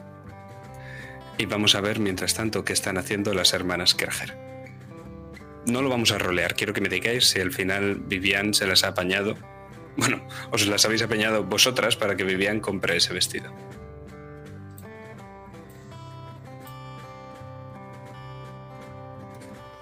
Sí, perfectamente. Y se lo he elegido yo, uno de los vestidos de la nueva temporada de primavera, entra ahora. ¿Pero lo llevo puesto? Lo llevas puesto. Y eh, te han apretado el corsé y he pedido que te lo aprieten bien. Qué maja mi hermana. Bueno, gracias. Pues me gustaría saber, y de hecho eso lo vamos a rolear porque a la dependiente también le gustaría saberlo. ¿Y de dónde va a sacar el dinero, señorita? A la cuenta de la familia Kerger. Nada, nada, nada. En Vicksburg a deber nada más de la señorita Kerger. No, señor, a nadie, ni al plantador, ni... Bueno, ya se puede poner a vendernos negros, entonces me lo pienso.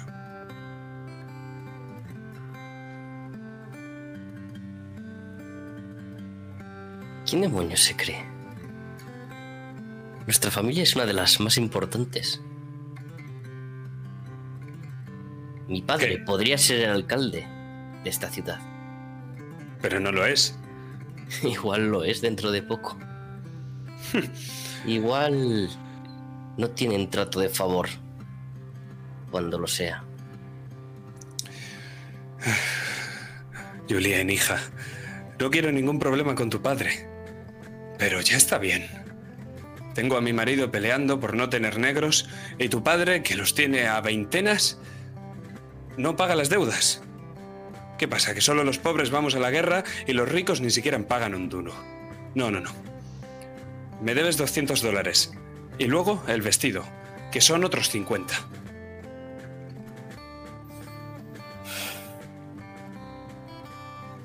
Puedo ir con este vestido. Julien, no hace falta que lo compremos. Déjamelo a mí.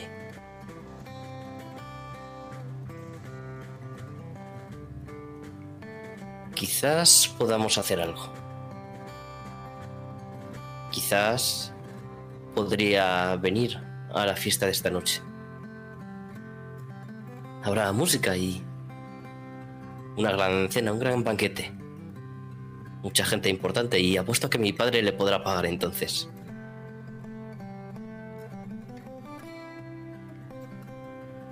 Me gusta. Tira en negociación.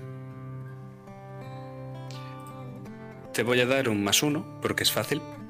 O sea, porque me ha gustado. Me gusta la oferta. Y tendrías que elegir si gastas el punto de experiencia y recibes un más dos de modificador si esta es alguna de tus especialidades. Lo cual ahora mismo no lo sé. Eh, te digo. Eh, no, eh, una de mis especialidades que podría ser parecida es coquetear, pero no está coquetear. No ser que nos cambiemos de hacer así sin avisar, creo que no. Eh, vale. Eh. Mm, mm, mm. ¿Qué te tengo que tirar? Me has dicho, perdón. Manipulación. Digo, negociación, perdón. Es una de las sociales. Ok.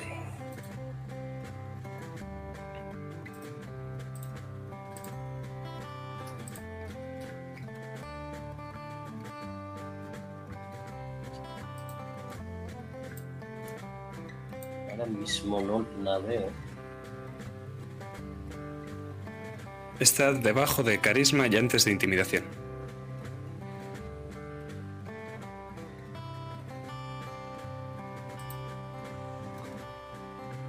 Eh, yo veo alma. De la ficha no está indexada en Roll 20. Ah, fuck. Eh, si me decís el nombre en inglés. Eh, la ficha no está en inglés. Tienes que usar tu ficha de personaje y luego tirar un. Sí, de sí. 10. Lo que estaba con Te el trasfondo que os pasé un PDF.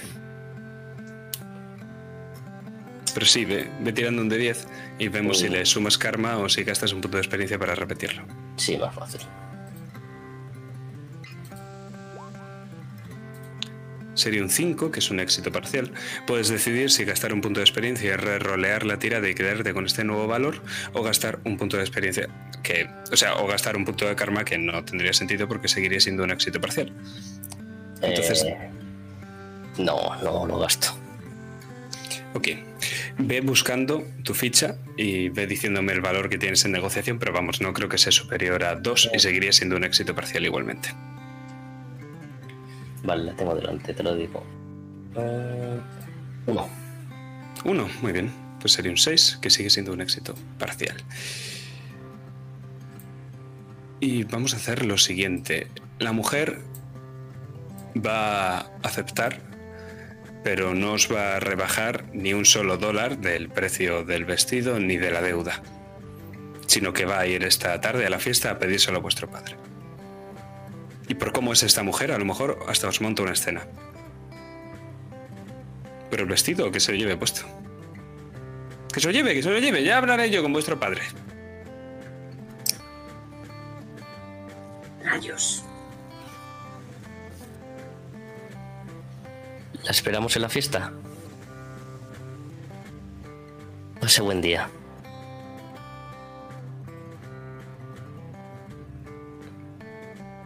Y salimos de la tienda. Salimos de esa tienda. ¿Estamos las tres juntas? Sí. Voy hablando con Rose. Eh, tenemos que avisar a, a papá. Esta mujer no entiende mucho de etiqueta. Sí, lo hablaré con el amo y le explicaré lo sucedido. Tengo que acabar de comprar un par de cosas más. ¿Me acompañaría, señorita Julien? Tiene que ser rápido. No queremos que las señoritas Brady esperen. Vayamos a comprar. Y Vivien va como un perro que le pone un arnés por primera vez. Recolocándose cada dos por tres. Sin hablar y no porque no, puede, no quiera, sino porque no puede con lo que le han apretado el corsé por culpa de Julien. Y va maquinando en su cabeza cómo vengarse. No se rasque, señorita Vivian. Aguante un poco más. Ni contesta. Y es que os estáis dirigiendo las cinco acompañadas del capitán Walters, si bien en distintas direcciones, os vais a encontrar en la plaza del pueblo, allá donde tenéis que hacer la mayor parte de las compras, de la que recuerdo que todavía os queda la lista llena.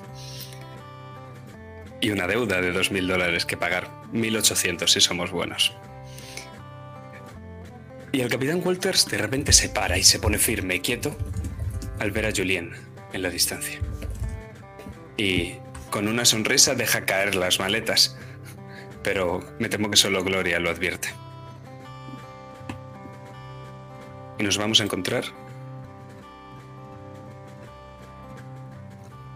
las cuatro y Camille.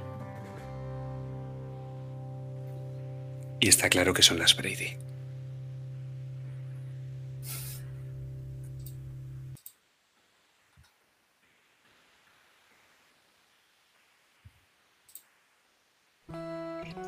No sé en qué momento me he encontrado el bastón que tengo ahora mismo en mi mano izquierda. Pero es algo raro. Es como si este bastón pudieses introducir algo dentro. Y el, el capitán tiene uno igual. Y estoy jugando a dar estocadas con mi palo a las nubes que veo por el cielo. Y Camila está de espaldas, claramente, y de esto todavía no se ha dado cuenta. Pero tú, Vivian, te encuentras a esa niña que es cuatro años más pequeña que tú. Jugando con ese sable como a ti te habría gustado estar haciéndolo. Me pienso si, si ir corriendo o no, porque me ha amenazado Julián con no ir a la fiesta. Pero bueno, da igual. Me acerco a ella. Hola.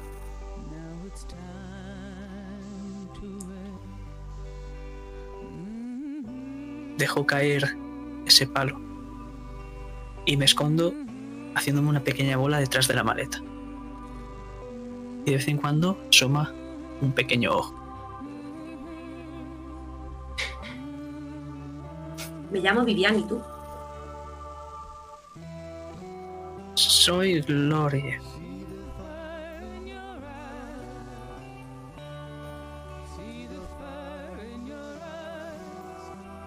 ¿Qué haces aquí? Hemos venido a recogeros.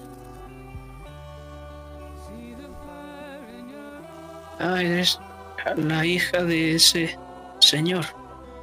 Sí,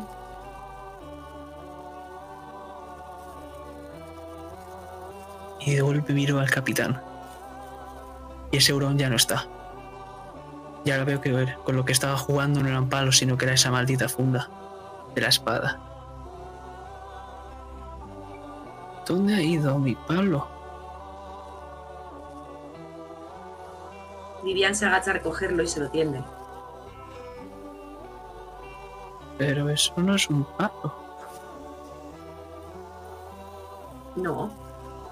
Es una funda de espada. ¿Te gusta ¿Es esa tuya? espada? No me gusta Dios.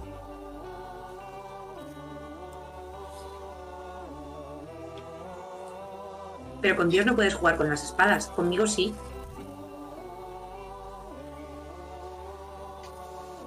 Juego por las noches con a leer la Biblia.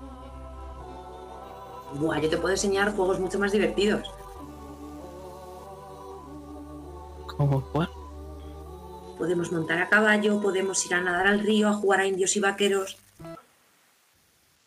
Podemos jugar conocido a un indio. ¿Has conocido a un indio? Sí, y a un perro. Pues Y a un perro. Pero esta conversación está teniendo lugar en un segundo plano, porque lo que ahora mismo estamos viendo es un cortejo de mantis religiosas. Lo que pasa es que no sabemos quién va a decapitar a quién. Y tampoco sabemos si van a matarse o si van a acabar en la cama. Y esto es un triángulo. Por un lado está Camille, por otro lado está Julien y por otro está Walters. Y Walters se ha trabado con la lengua porque quiere hablar a Julien, pero también quiere presentar a Camille y ahora mismo no sabe qué es lo más decoroso. Y Camille tiene todavía la- las maletas en la mano y tampoco sabe muy bien qué hacer ni qué está pasando, pero de repente algo hace un chispazo en su cabeza, se acuerda y se queda callada, estudiándote. Julien, ¿qué haces tú? como si no estuviese Camille. Está dirigiéndose al capitán Walters.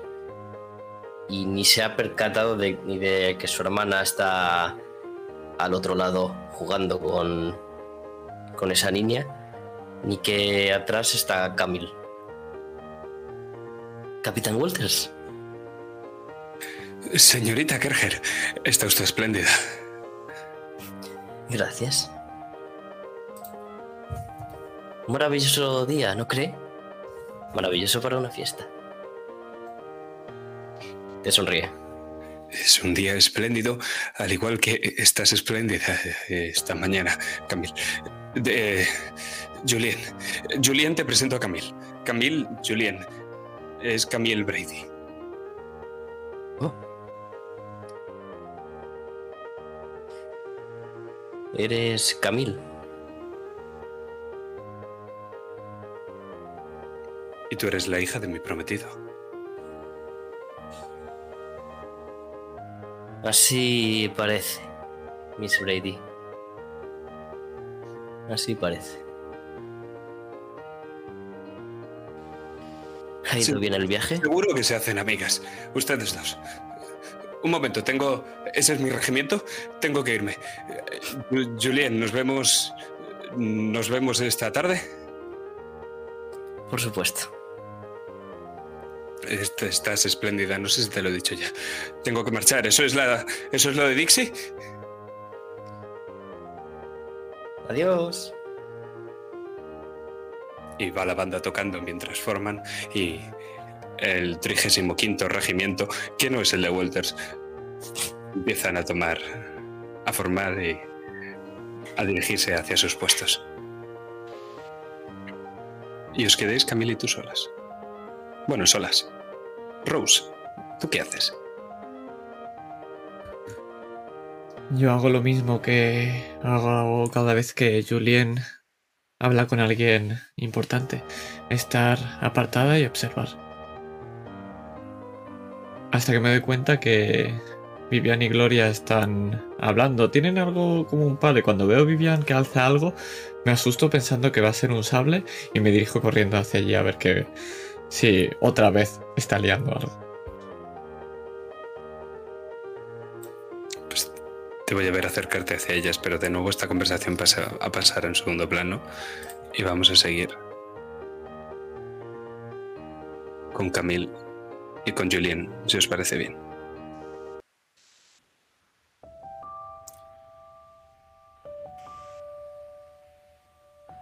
Te pareces a tu madre. He salido guapa.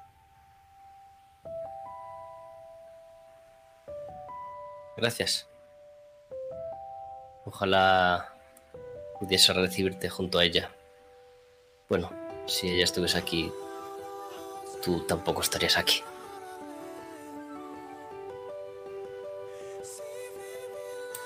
Lo siento por lo de tu madre y por lo de tu hermano. ¿Cómo está tu padre?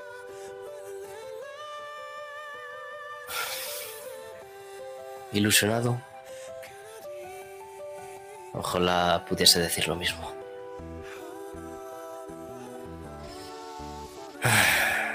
Cosas del tenemos- amor, supongo. No tenemos por qué llevarnos mal, chiquilla. Tú y yo.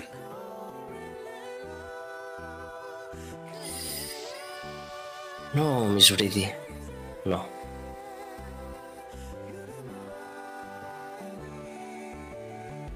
Aunque no puedo olvidar a una madre. Dios no querría que lo hicieras.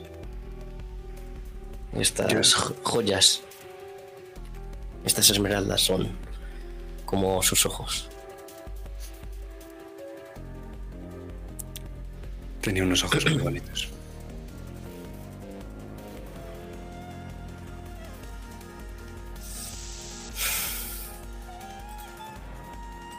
¿Y qué tal el viaje, Miss Brady? Largo, ¿verdad? Hmm. Viniendo de allá de donde venís. ¿Qué tal están las cosas por allí? Ganando. Y va siendo hora de que os deis cuenta aquí en el sur. ¿Ganando? ¿Ganando quién? Los únicos que hemos tenido posibilidades desde el principio. Pero es mejor que no hablemos eso aquí si no queremos que nos metan en un calabozo o algo así, ¿no?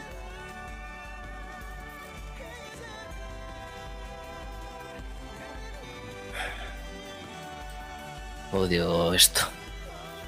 Ojalá se acabe dentro de poco. Tan solo quiero seguir viviendo como vivo con mi familia. Con nuestras costumbres y nuestras tradiciones. Y que nadie nos lo quite. Nadie. Te mira fijamente. Yo no he venido aquí para sustituir a tu madre ni para quitarte nada. Te casarás. Te sonríe. Verás y te irás de la casa de tu padre y al final no te importará nada. Pero yo me quedaré con él. Porque lo amo. Espero que vayas entendiéndolo. Claro, Miss Brady. Te sonríe. Y es una sonrisa muy bonita, pero no se esfuerza nada en actuar para que parezca verdadera.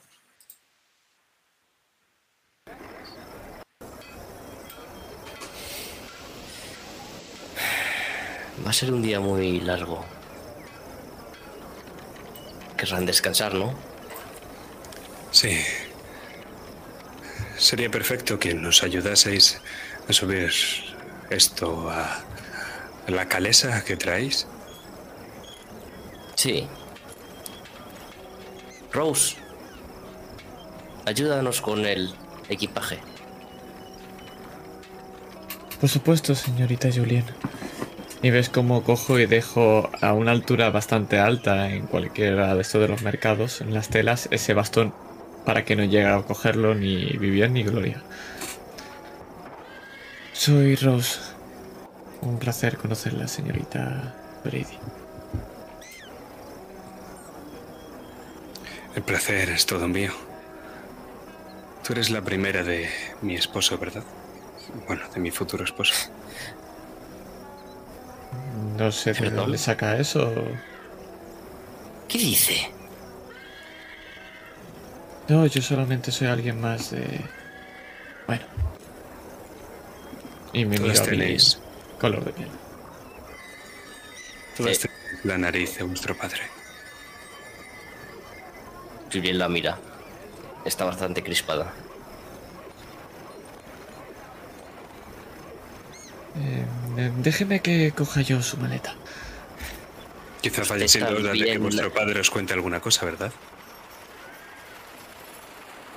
Cuando- Igual sería hora de que dejase de creerse esos rumores que corren por ahí.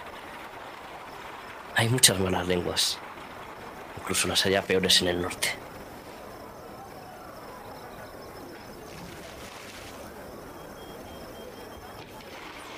No es algo que se oiga por el norte.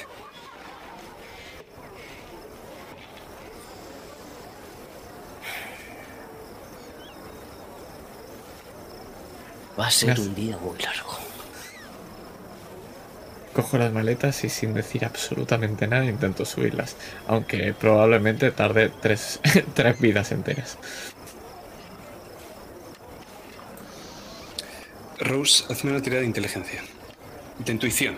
Vale, La intuición. Vale, sí. vamos a ver qué tengo.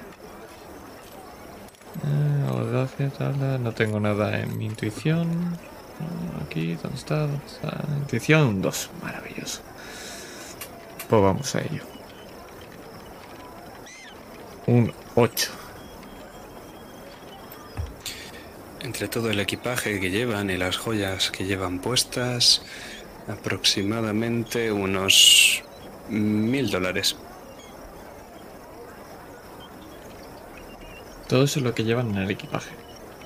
Mm, Eso es, acabas de tasar su equipo, más o menos has hecho cuentas, sabes lo que valen las cosas, has hecho 20.000 recados por parte de tía Winnie y conforme vas cargándolo en la carreta, vas contando poco a poco los dólares. Sabes que todo tiene un precio y que vosotras tenéis una deuda muy grande. Me acerco a Camila. Señorita Brady, Mm. Bueno, sabe que esta noche tenemos la fiesta, la fiesta de bienvenida. Su bienvenida. Me imaginaba que Víctor prepararía alguna cosa así. Es tan dureño. Está muy emocionado y bueno, la gente de los alrededores también. Tiene muchas ganas de presentar a su nueva esposa. Pero hay un ligero problema.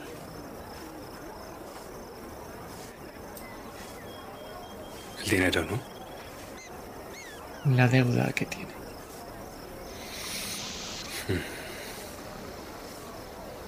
La guerra no le ha venido bien. A nadie le ha venido bien. Chica, estoy hablando con la negra.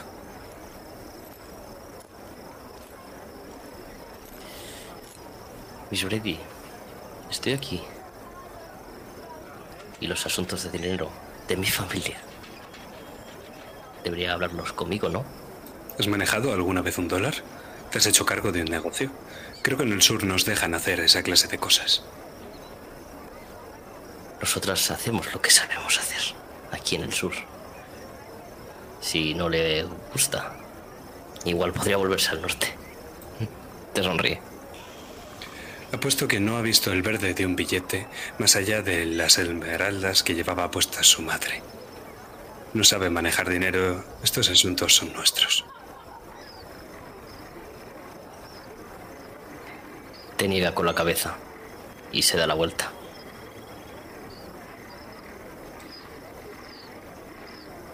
Camille sonríe como, como satisfecha. Pero cuando vuelve la mirada hacia ti, Rose, frunce el ceño. Está bien. Puedo vestir como una pordiosera y supongo que podemos vender algo de todo esto. ¿De cuánto es la deuda? Alrededor de dos mil dólares. ¿Dos mil? Tu padre es un... ¿No se le ha ocurrido ponerse a vender esclavos?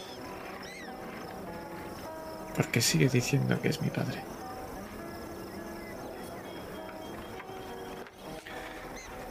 Perdona, chica. ¿Rose? Sí.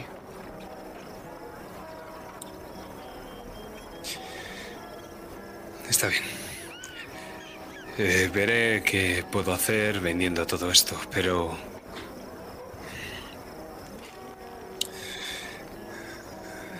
Veré cuánto puedo sacar. No creo que sea mucho.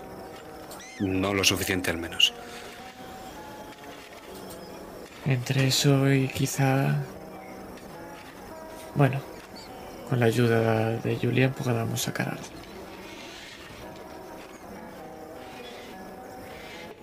Gracias, Gloria. señorita Brady. Nada. Gloria, Sí. Querida, una suma fácil. Si tenemos que... Y empieza a hablarte de sumas y cálculos matemáticos que sabe que tú vas a hacer mejor que ella. Hazme una tirada de inteligencia.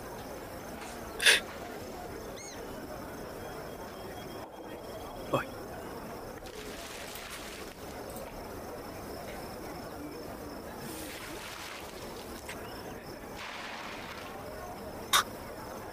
Más uno. Vale. Te recuerdo que puedes gastar un punto de experiencia para repetir esta tirada o sumarle un punto adicional al de inteligencia, lo cual se convertiría en un 5, que te permitiría que ya fuese un éxito parcial. Esta cuenta que vais a hacer, el éxito de esta tirada, lo que implica es hacer las cuentas necesarias de cuánto debéis de vender, cuántos debéis de quedaros para pagar la deuda y para tasar todo vuestro equipo todo lo que lleváis encima, contando con los 2.000 dólares que hay en la cartera ahora mismo. Billetes de 50. Pues voy a repetir.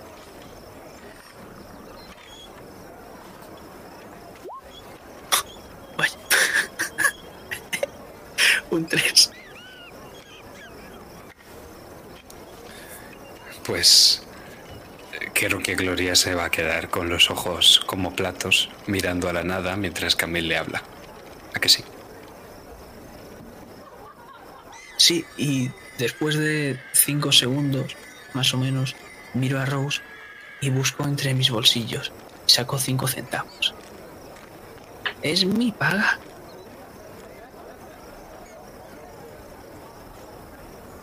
De acuerdo, cu- cuídela bien. No es para ti, para que se haga la fiesta. Agacho y me acerco a ti. Muchas gracias. Pero seguro que puedes ayudar de muchas otras formas. Esto, guárdatelo. Va. Empieza a guardarme las monedas lentamente. Mientras miro a Vivian.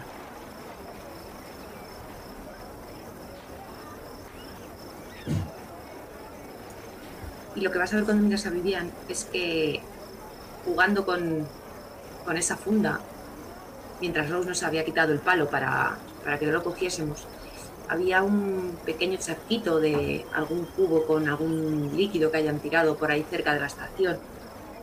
Y me he manchado un poquito el vestido y estoy restregándomelo para que Julien no se dé cuenta que encima que nos ha costado llevárnoslo, eh, vea que está manchado.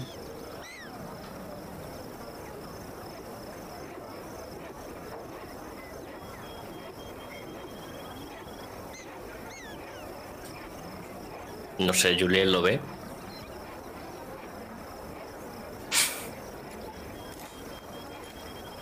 A mí me estaba mirando Gloria y yo le echo así a Gloria para que no diga nada. Pues notas como dos ojos se clavan en tu espalda, afilados como cuchillos. Vivian puede ver mi cara de preocupación. Y vas a ver eh, a tu hermana que está ya sentada en el carro mirándote fijamente. Vamos, Gloria, será mejor que subamos. Y digo con unos modales exagerados, porque sé que me está mirando bien, o sea, perdón, Julien, y quiero que vea que me sé comportar. Empiezo a subir un poco escondida detrás de, de Vivian. Escondiéndome ahora mismo de Julian. Peleteo.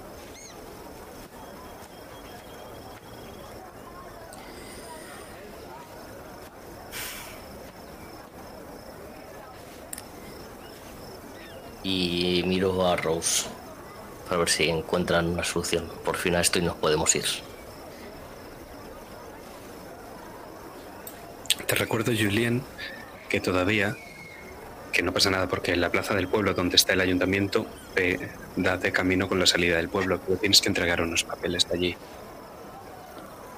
Vale, recuerdo esto y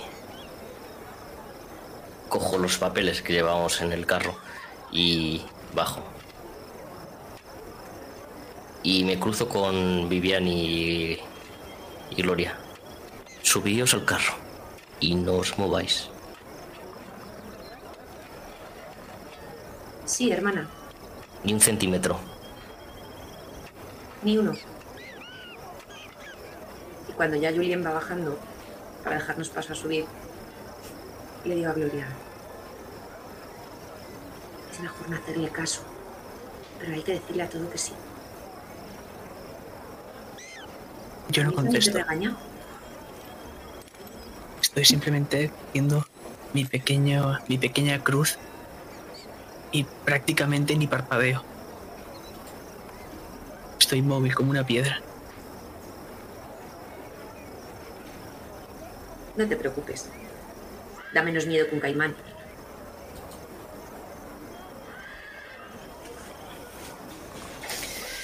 Vale, pues Julien se va a dirigir a donde deba entregar los papeles.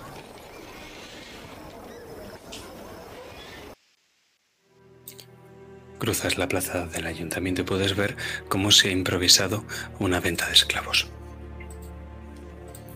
Y de hecho, vosotras, Vivien, supongo, Rose ya era consciente desde hace tiempo y no sé si la atención de Gloria también la llevará hacia ello, pero podéis ver cómo los están subiendo a una especie de tarima de madera en las que están subiendo posibles compradores y tienen allí expuestos a media docena de esclavos, como si fueran trozos de carne. Están desnudos. Hay de todos los tipos. Hay algunos de piel más oscura, de piel más clara. Hay jóvenes, viejos, mujeres, hombres, niños. Y son palpados por estos posibles compradores. Les pegan en la mejilla, un buen puñetazo en el abdomen para ver si se dobla mucho, si se mantiene firme. Les miran las encías y los dientes. A ver cómo se portan hacia el dolor. Les pegan también en los tobillos, en la parte justo de atrás de las rodillas, para ver si pierden el equilibrio. Miran a ver si son buenos para el trabajo. A ver si son bellos para tenerlos en casa. Y justo detrás de todos ellos, proyectando una sombra que el sol de la mañana todavía deja ver. Es corta, pero todavía no ha llegado al mediodía. Hay una horca. Pues esta tarima también funciona como patíbulo. Y esta horca, la sombra de la soga, con el lazo, pende sobre ellos como si fuera una espada de Damocles. Y ninguno flaquea. Todos se mantienen firmes, dóciles, porque saben lo que pasará de lo contrario.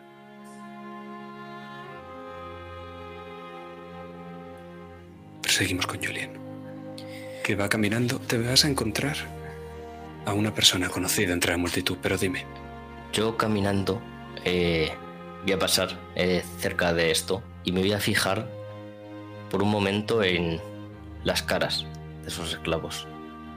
Quiero asegurarme de que efectivamente no son nuestros esclavos. no hay ninguno vuestro, no os suena.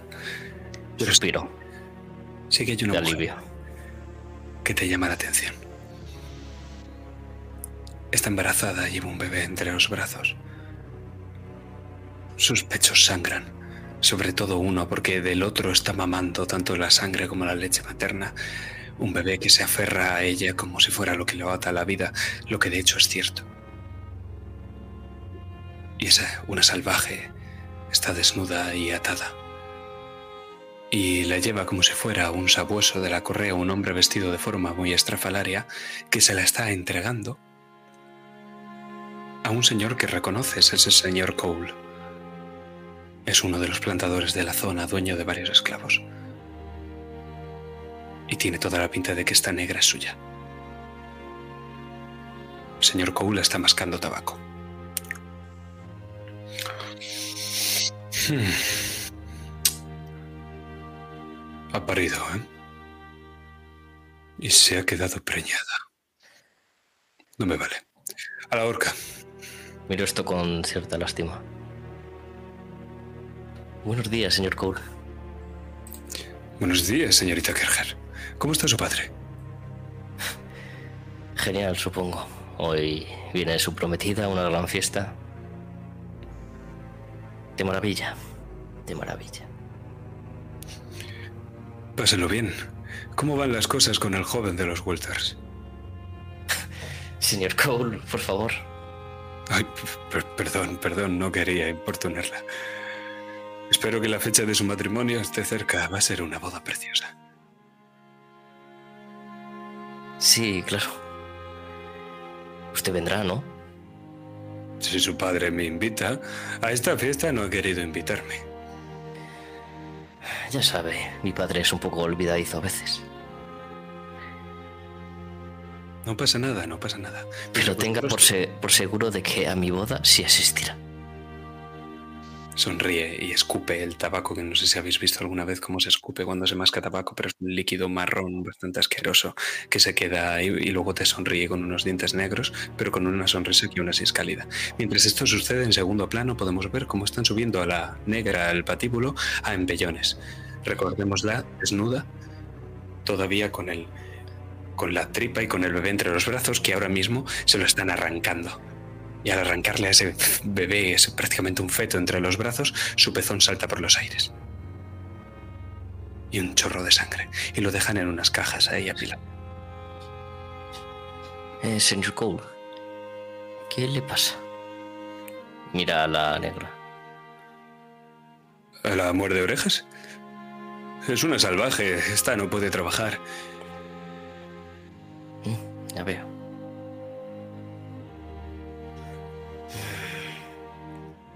¿Por qué no me la vende?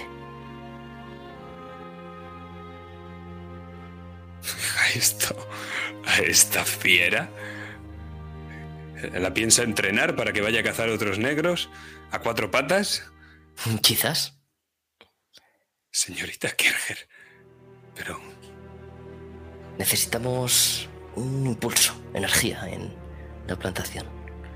Creo que podría venirnos bien para un par de tareas. en un par de días esta loca se va a empezar a comer tu algodón. Señorita.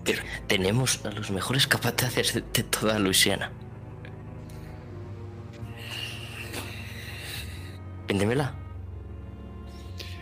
Creo que le haría un favor a Luisiana, a tu padre y a toda su inmunda raza si acabase en la horca.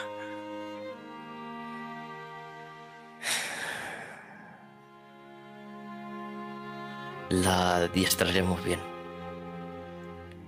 Somos los Kerger. Siempre lo hemos hecho. ¿Cuánto? Me gusta. Vamos a hacer una tirada de tus habilidades sociales. No entiendo que esto sea... Bueno, es una negociación. Te estás ofreciendo a comprársela. Él quiere... Entonces creo que va a ser una negociación, ¿de acuerdo, Sergio? Ok. Pues dime, eh, ¿tiene algo que ver con alguno de tus especialidades? De tal forma que puedas gastar tu punto de experiencia o no.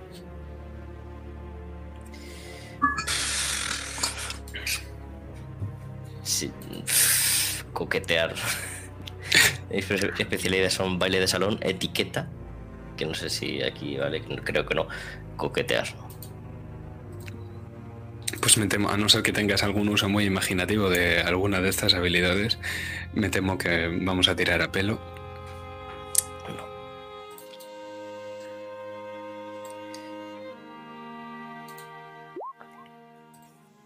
¿Diez?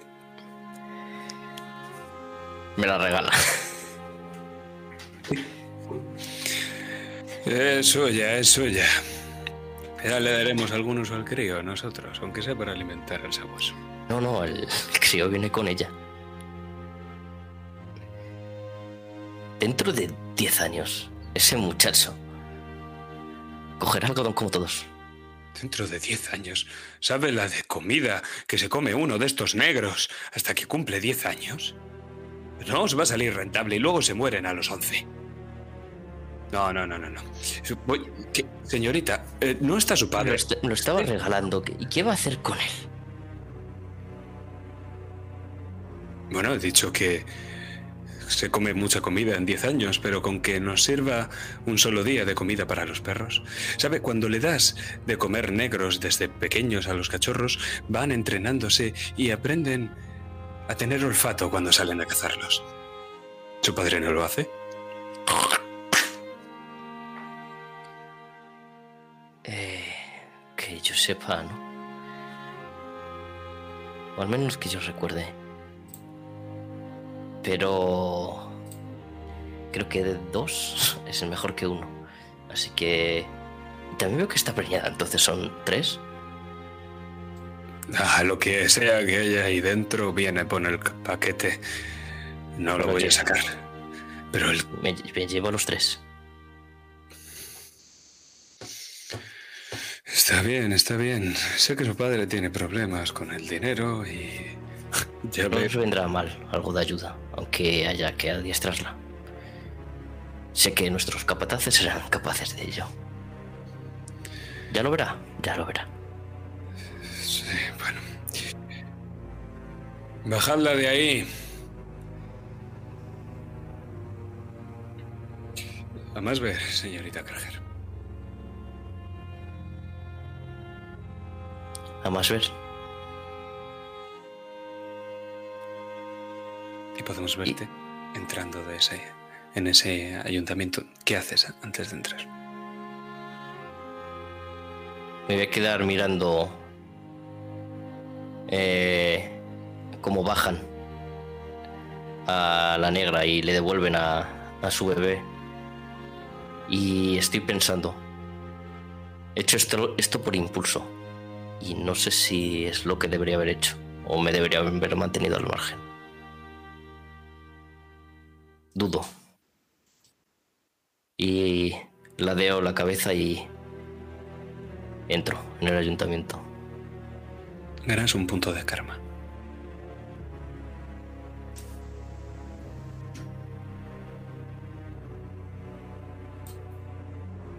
Muy bien, pues Rose, creo que ni Gloria ni Vivian, a no ser que tú les pidas ayuda, van a ayudarte, Camil sí, obvio, a sacar adelante económicamente esta familia y a comprar las cosas que necesitas para la fiesta.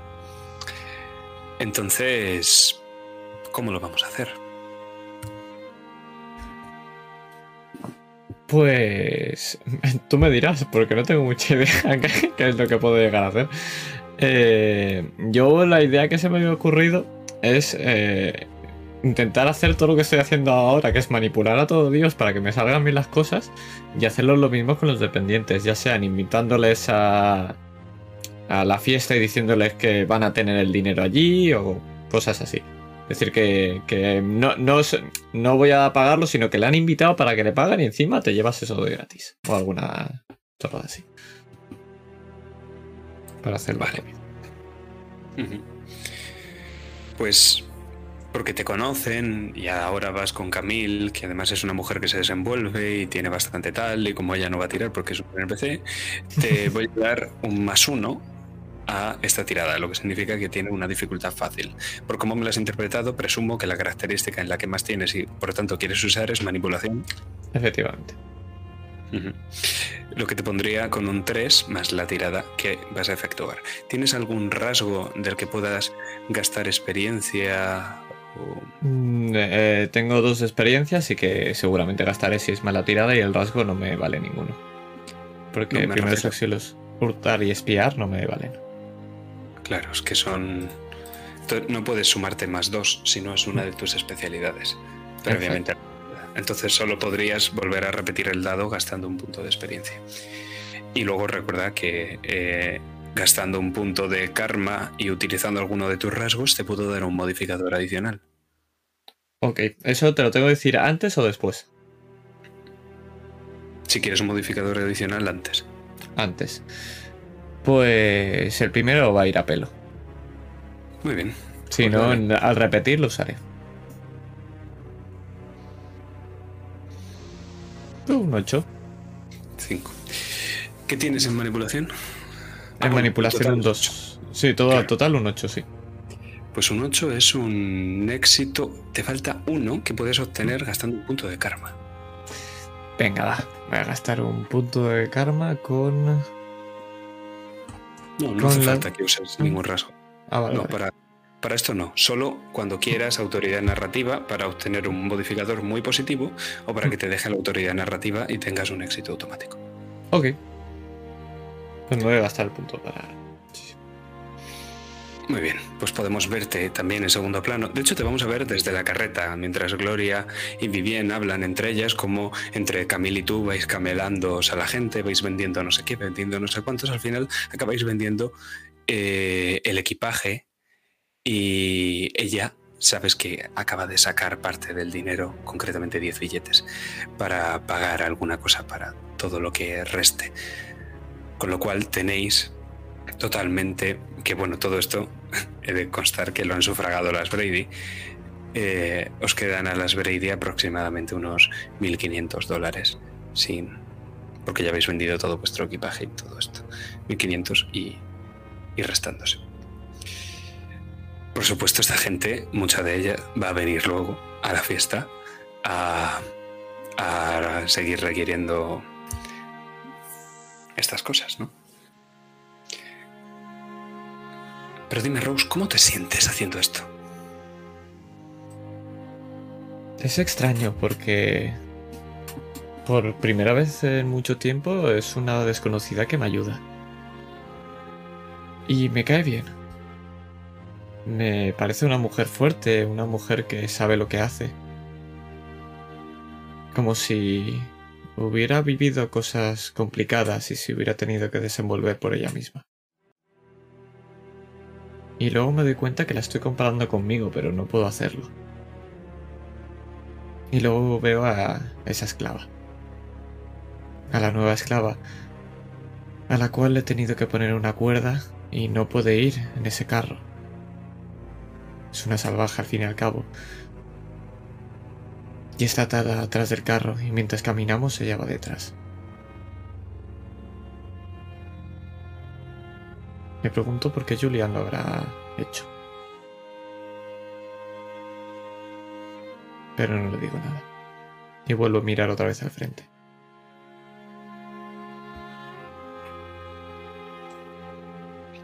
Es que estáis ya prácticamente saliendo del carromato. Cuando Julien sale de la casa consistorial que hace las veces del ayuntamiento.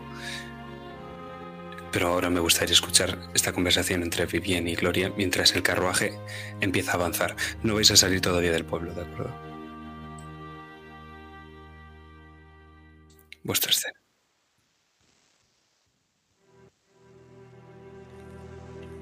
Miró a, a esa esclava recién comprada.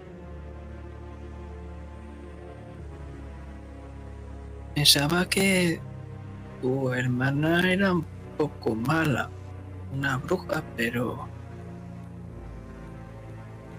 pa- parece que es bastante buena. Me recuerda un poco a mi casa. Bueno, tienen sus días. ¿Y cómo es tu casa? Pues es un poco parecido a este lugar, pero no hay tantos hombres y mujeres como ellos tan tristes.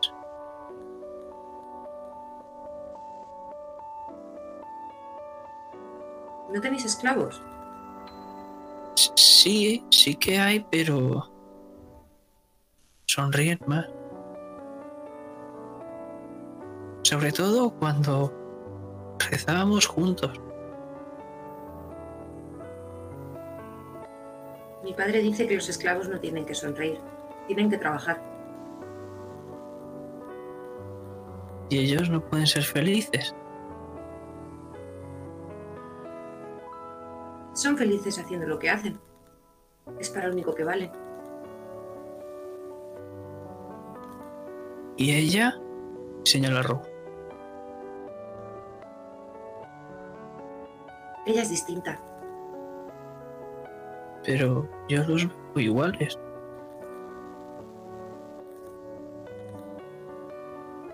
Todos tienen una luz bastante cálida.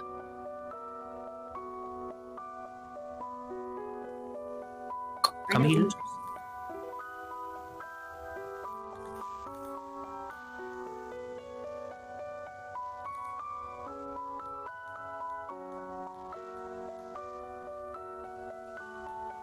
Hay algunos que son buenos. Sabes, a mí uno de ellos me, me, me salvó. ¿cómo? Casi me ahogo en el río. Y si no llega a ser por el gordo Ben, no podría estar contándote esto ahora mismo. ¿No había cocodrilo? Eso es lo que quería, a ver si había. Pero no me dio tiempo. Seguro que podrías haberte llevado uno. Lo intenté, pero tuve un fallo. Y casi me ahogo. Él se tiró Entonces- por mí. Y no sé si mi padre lo hubiese hecho. Pero él sí lo hizo. ¿Qué es lo que nos diferencia? Ellos son negros. Han nacido para esto. ¿Y yo para qué he nacido? Pues no lo sé. Eres una chica. Para casarte y tener hijos. Pero Dios me dice que debo tratarlos como a todo el mundo.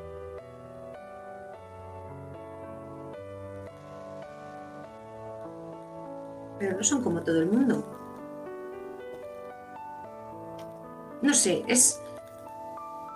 Son negros y trabajan.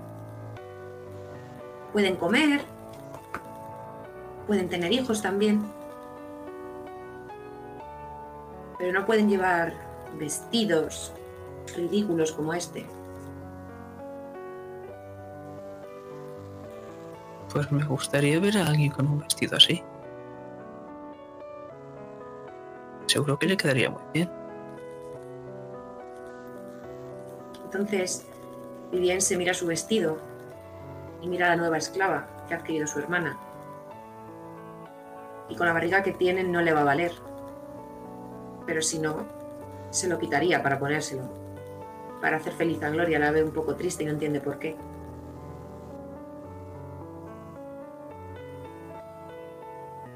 Julián siempre le dice que se comporte y ahora son nuestras invitadas y van a ser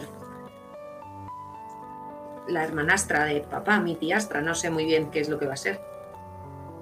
Y por un momento se me pasa por la cabeza quitarme el vestido y ponérselo a esa negra. Pero no le va a valer.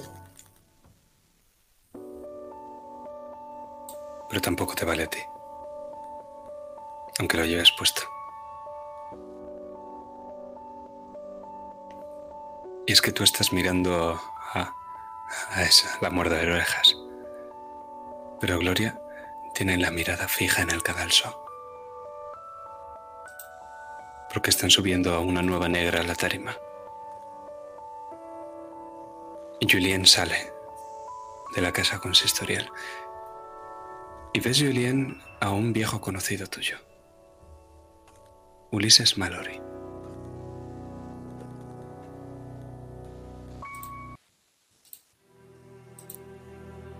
De hecho, te pretendió en el pasado. Pero en cuanto el capitán Walters empezó a llevarle la delantera, perdió el interés, como muchos otros jóvenes confederados. Es cojo y ahora mismo está apoyado en el bastón. Tiene tu edad más o menos y no ves a su, padre por ninguna parte. Está inspeccionando a los negros y está muy interesado en una que acaban de subir a la tarima, acaba de dar un par de pasos al frente. Está golpeando quedamente, no muy fuerte con el bastón, para ver sus piernas. La negra es una beldad. Es bellísima. Sería como tú si, bueno, tuviera otro color de piel, claro.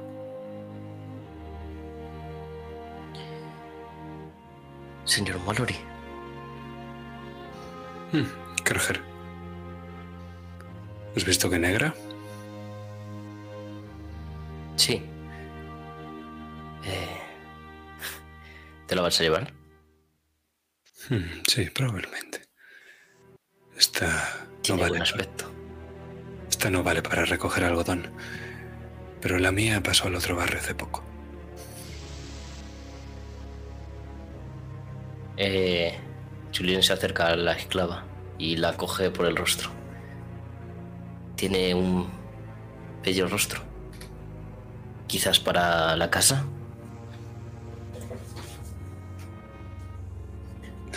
Para la casa. Para la cama, más bien. Y bueno, La cama está mesa- en la casa, señor Mallory. Sí, pero prefiero que no la vea mi padre. La meteré por la puerta de atrás y la sacaré también por ella. ¿Has oído negra?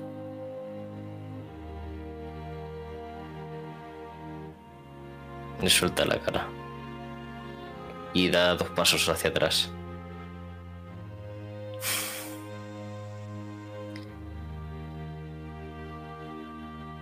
¿Algún problema, Krager? Voy a comprarla. Va a ser mía. No, nada.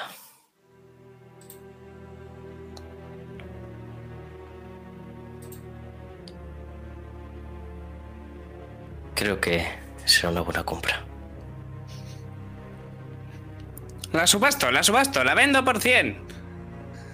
Se acerca un hombrecillo vestido de forma muy hortera con ropa estrafalaria, botas de cocodrilo y unas pistolas nacaradas de marfil. Me llega a la, nariz, a la nariz un pestazo horrible a una colonia que no soy capaz de describir. Señor Poole, encantado. ¿Es usted la señorita Kerger? Es preciosa como su madre. Esa nariz es la de su padre. La vendo por 100. Empezamos por 100. Ulises levanta la mano. 200.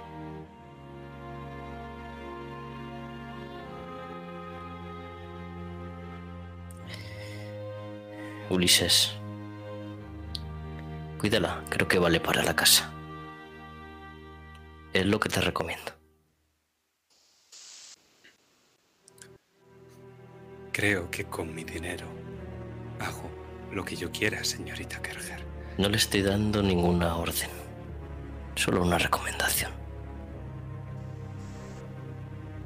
Ya sabes que tengo buen ojo para esto. Le sonríe y se da la vuelta. Señorita Kerger. Se ¿Mm? acerca un, un par de pasos hacia ti. Escuchas su bastón y su pierna cojeando hasta llegar. Te pone los labios directamente en la oreja. Voy a follarme a esta negra y luego la voy a matar. La voy a tirar al Mississippi. Y si tú fueras negra, también lo haría contigo. Que tenga un buen día. Se gira.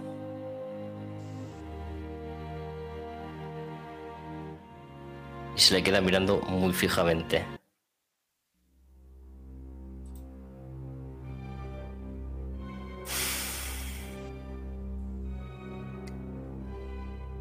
Veo esta noche en la fiesta. Le sonríe. Hasta esta noche, Mi entonces. padre estará muy contento de verle. Adiós. Por un instante se ha quedado quieto cuando has mencionado a tu padre.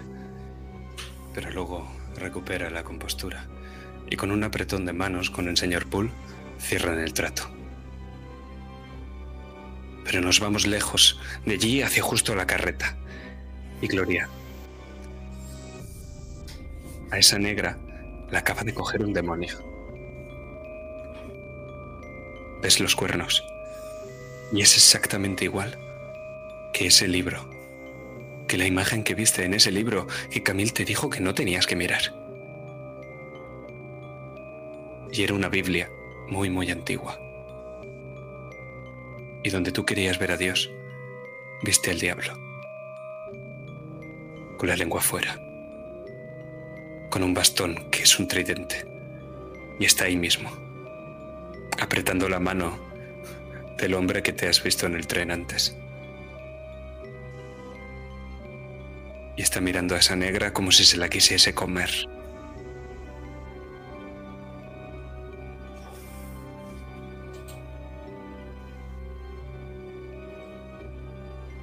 Cara muestra miedo. Empiezo a meterme más al fondo del carro, cogiendo mis rodillas y acercándomelas, apretando muy fuerte mi pequeña cruz, susurrando unas palabras.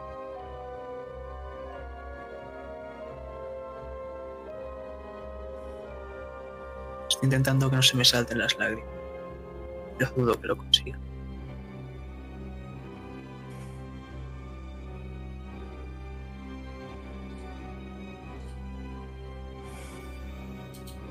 Julien avanza decidida hacia el carro. ¿Qué muestra tu cara, Julien?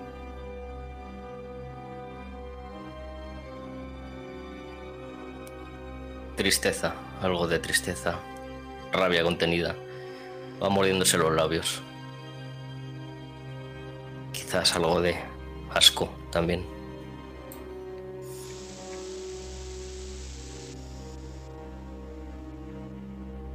Camille coge las riendas. Y las cuatro estáis ahora mismo en la parte de atrás del carromato. Os miráis entre vosotras.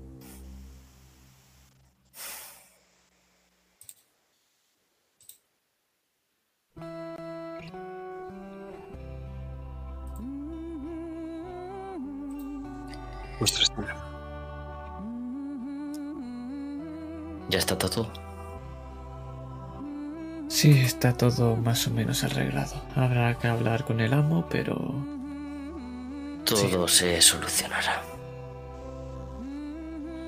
Ya he entregado los papeles y bueno, vayámonos. Gloria, ¿estás deseando ver tu nueva casa?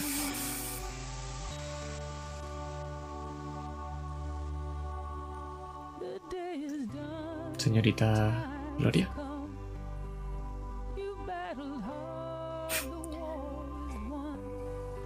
Por cierto, Gloria, no te he dicho nada, pero soy Julian. Vamos a pasar mucho tiempo juntas, o eso creo.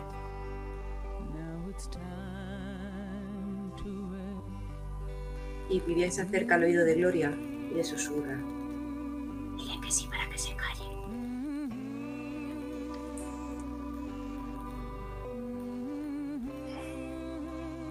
Se me saltan las lágrimas.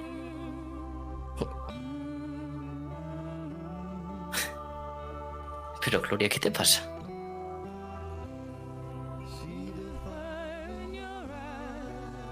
El, el, el demonio ¿El demonio? está ahí fuera. Debe de ser el viaje. Tiene que ser difícil el cambiar de casa. No debería haber dicho nada. Miro a Camil a ver si se está percatando de esto. Camille tiene la mirada fija en el frente, que ahora mismo es el puente que va a cruzar el río dirigiéndose hacia Luisiana. No se está enterando de nada. No me doy cuenta. Pero mi mano izquierda ahora mismo está apretando esa cruz con muchísima fuerza. Y no sé por qué, pero mi mano derecha ha ido a coger la mano de Vivian. Y la está apretando. Vivian estrecha la mano. No te preocupes, Gloria. Si el demonio está ahí fuera, lucharemos contra él. Yo te enseño. Sí. Gracias.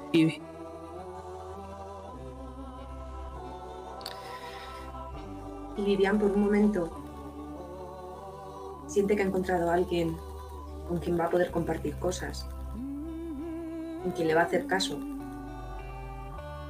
que no la va a juzgar ni por ser una chica, ni comportarse como un chico.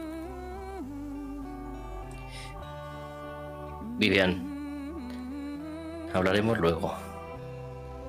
En casa, ¿vale? Vale, Rose. Esa, la nueva, es una salvaje. Tenemos que decirle a, a los capataces que tengan mano dura con ella y la enseñen bien. Porque la ha comprado. Ya sabe lo que dice su padre, que el negocio de los esclavos es cosa de hombres.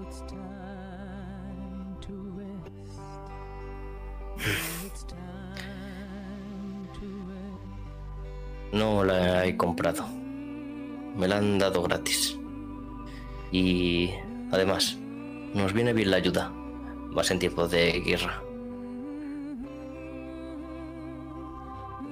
No sé cómo va. Y no solo ella, s- también tiene un bebé y está embarazada. Lo que quiere decir tres esclavos.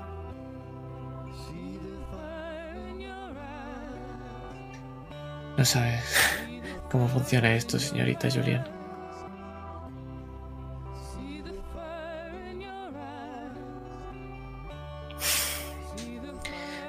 No sé, déjame. Ya se lo explicaré a mi padre cuando llegue o... Pero hay que enseñarla.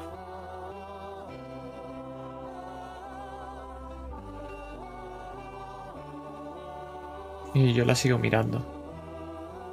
Veo cómo va detrás atada esa cuerda. Y sus pies están llenos de polvo. Y están prácticamente blancos. Mientras que cuando veo los míos, esos zapatos, ahora son prácticamente negros.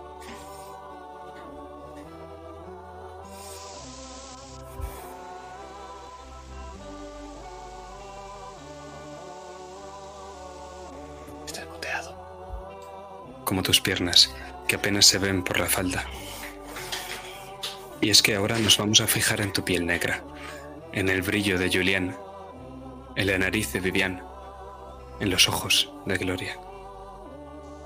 Y es que las cuatro sois tan distintas, pero aún así es como si hubiese algo que os está uniendo. Un fuego en vuestros ojos, un lazo. Algunos lo llamarían destino. Vosotras sabéis que es el karma.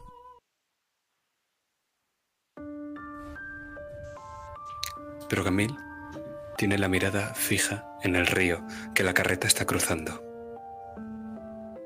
Las aguas del Mississippi doradas por el sol. Pero ella no mira hacia el agua. Ella está mirando hacia un vapor de rueda de paleta trasera que hace 14 años cruzaba el propio Mississippi.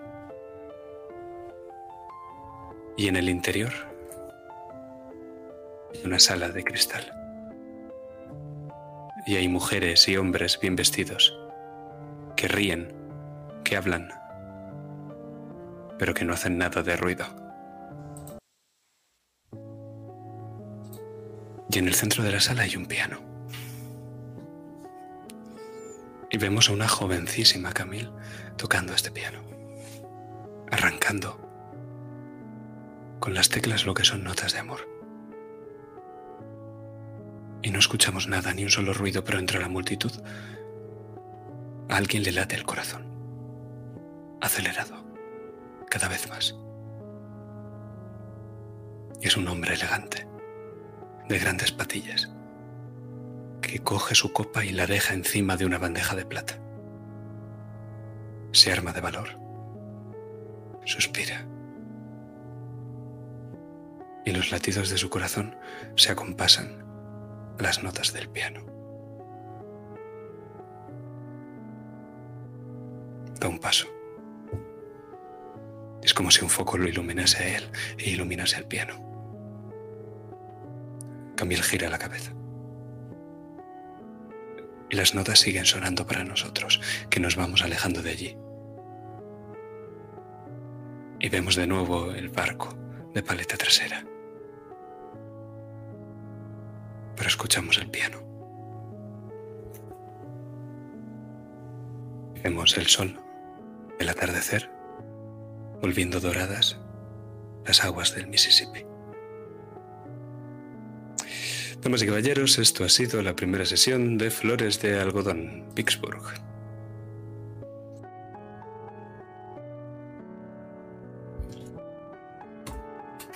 Como siempre, con este pedazo de monstruo titán mastodonte, una barbaridad. Y antes de, de comentar feedback y tal, no tenemos outro, pero ponemos la intro otra vez.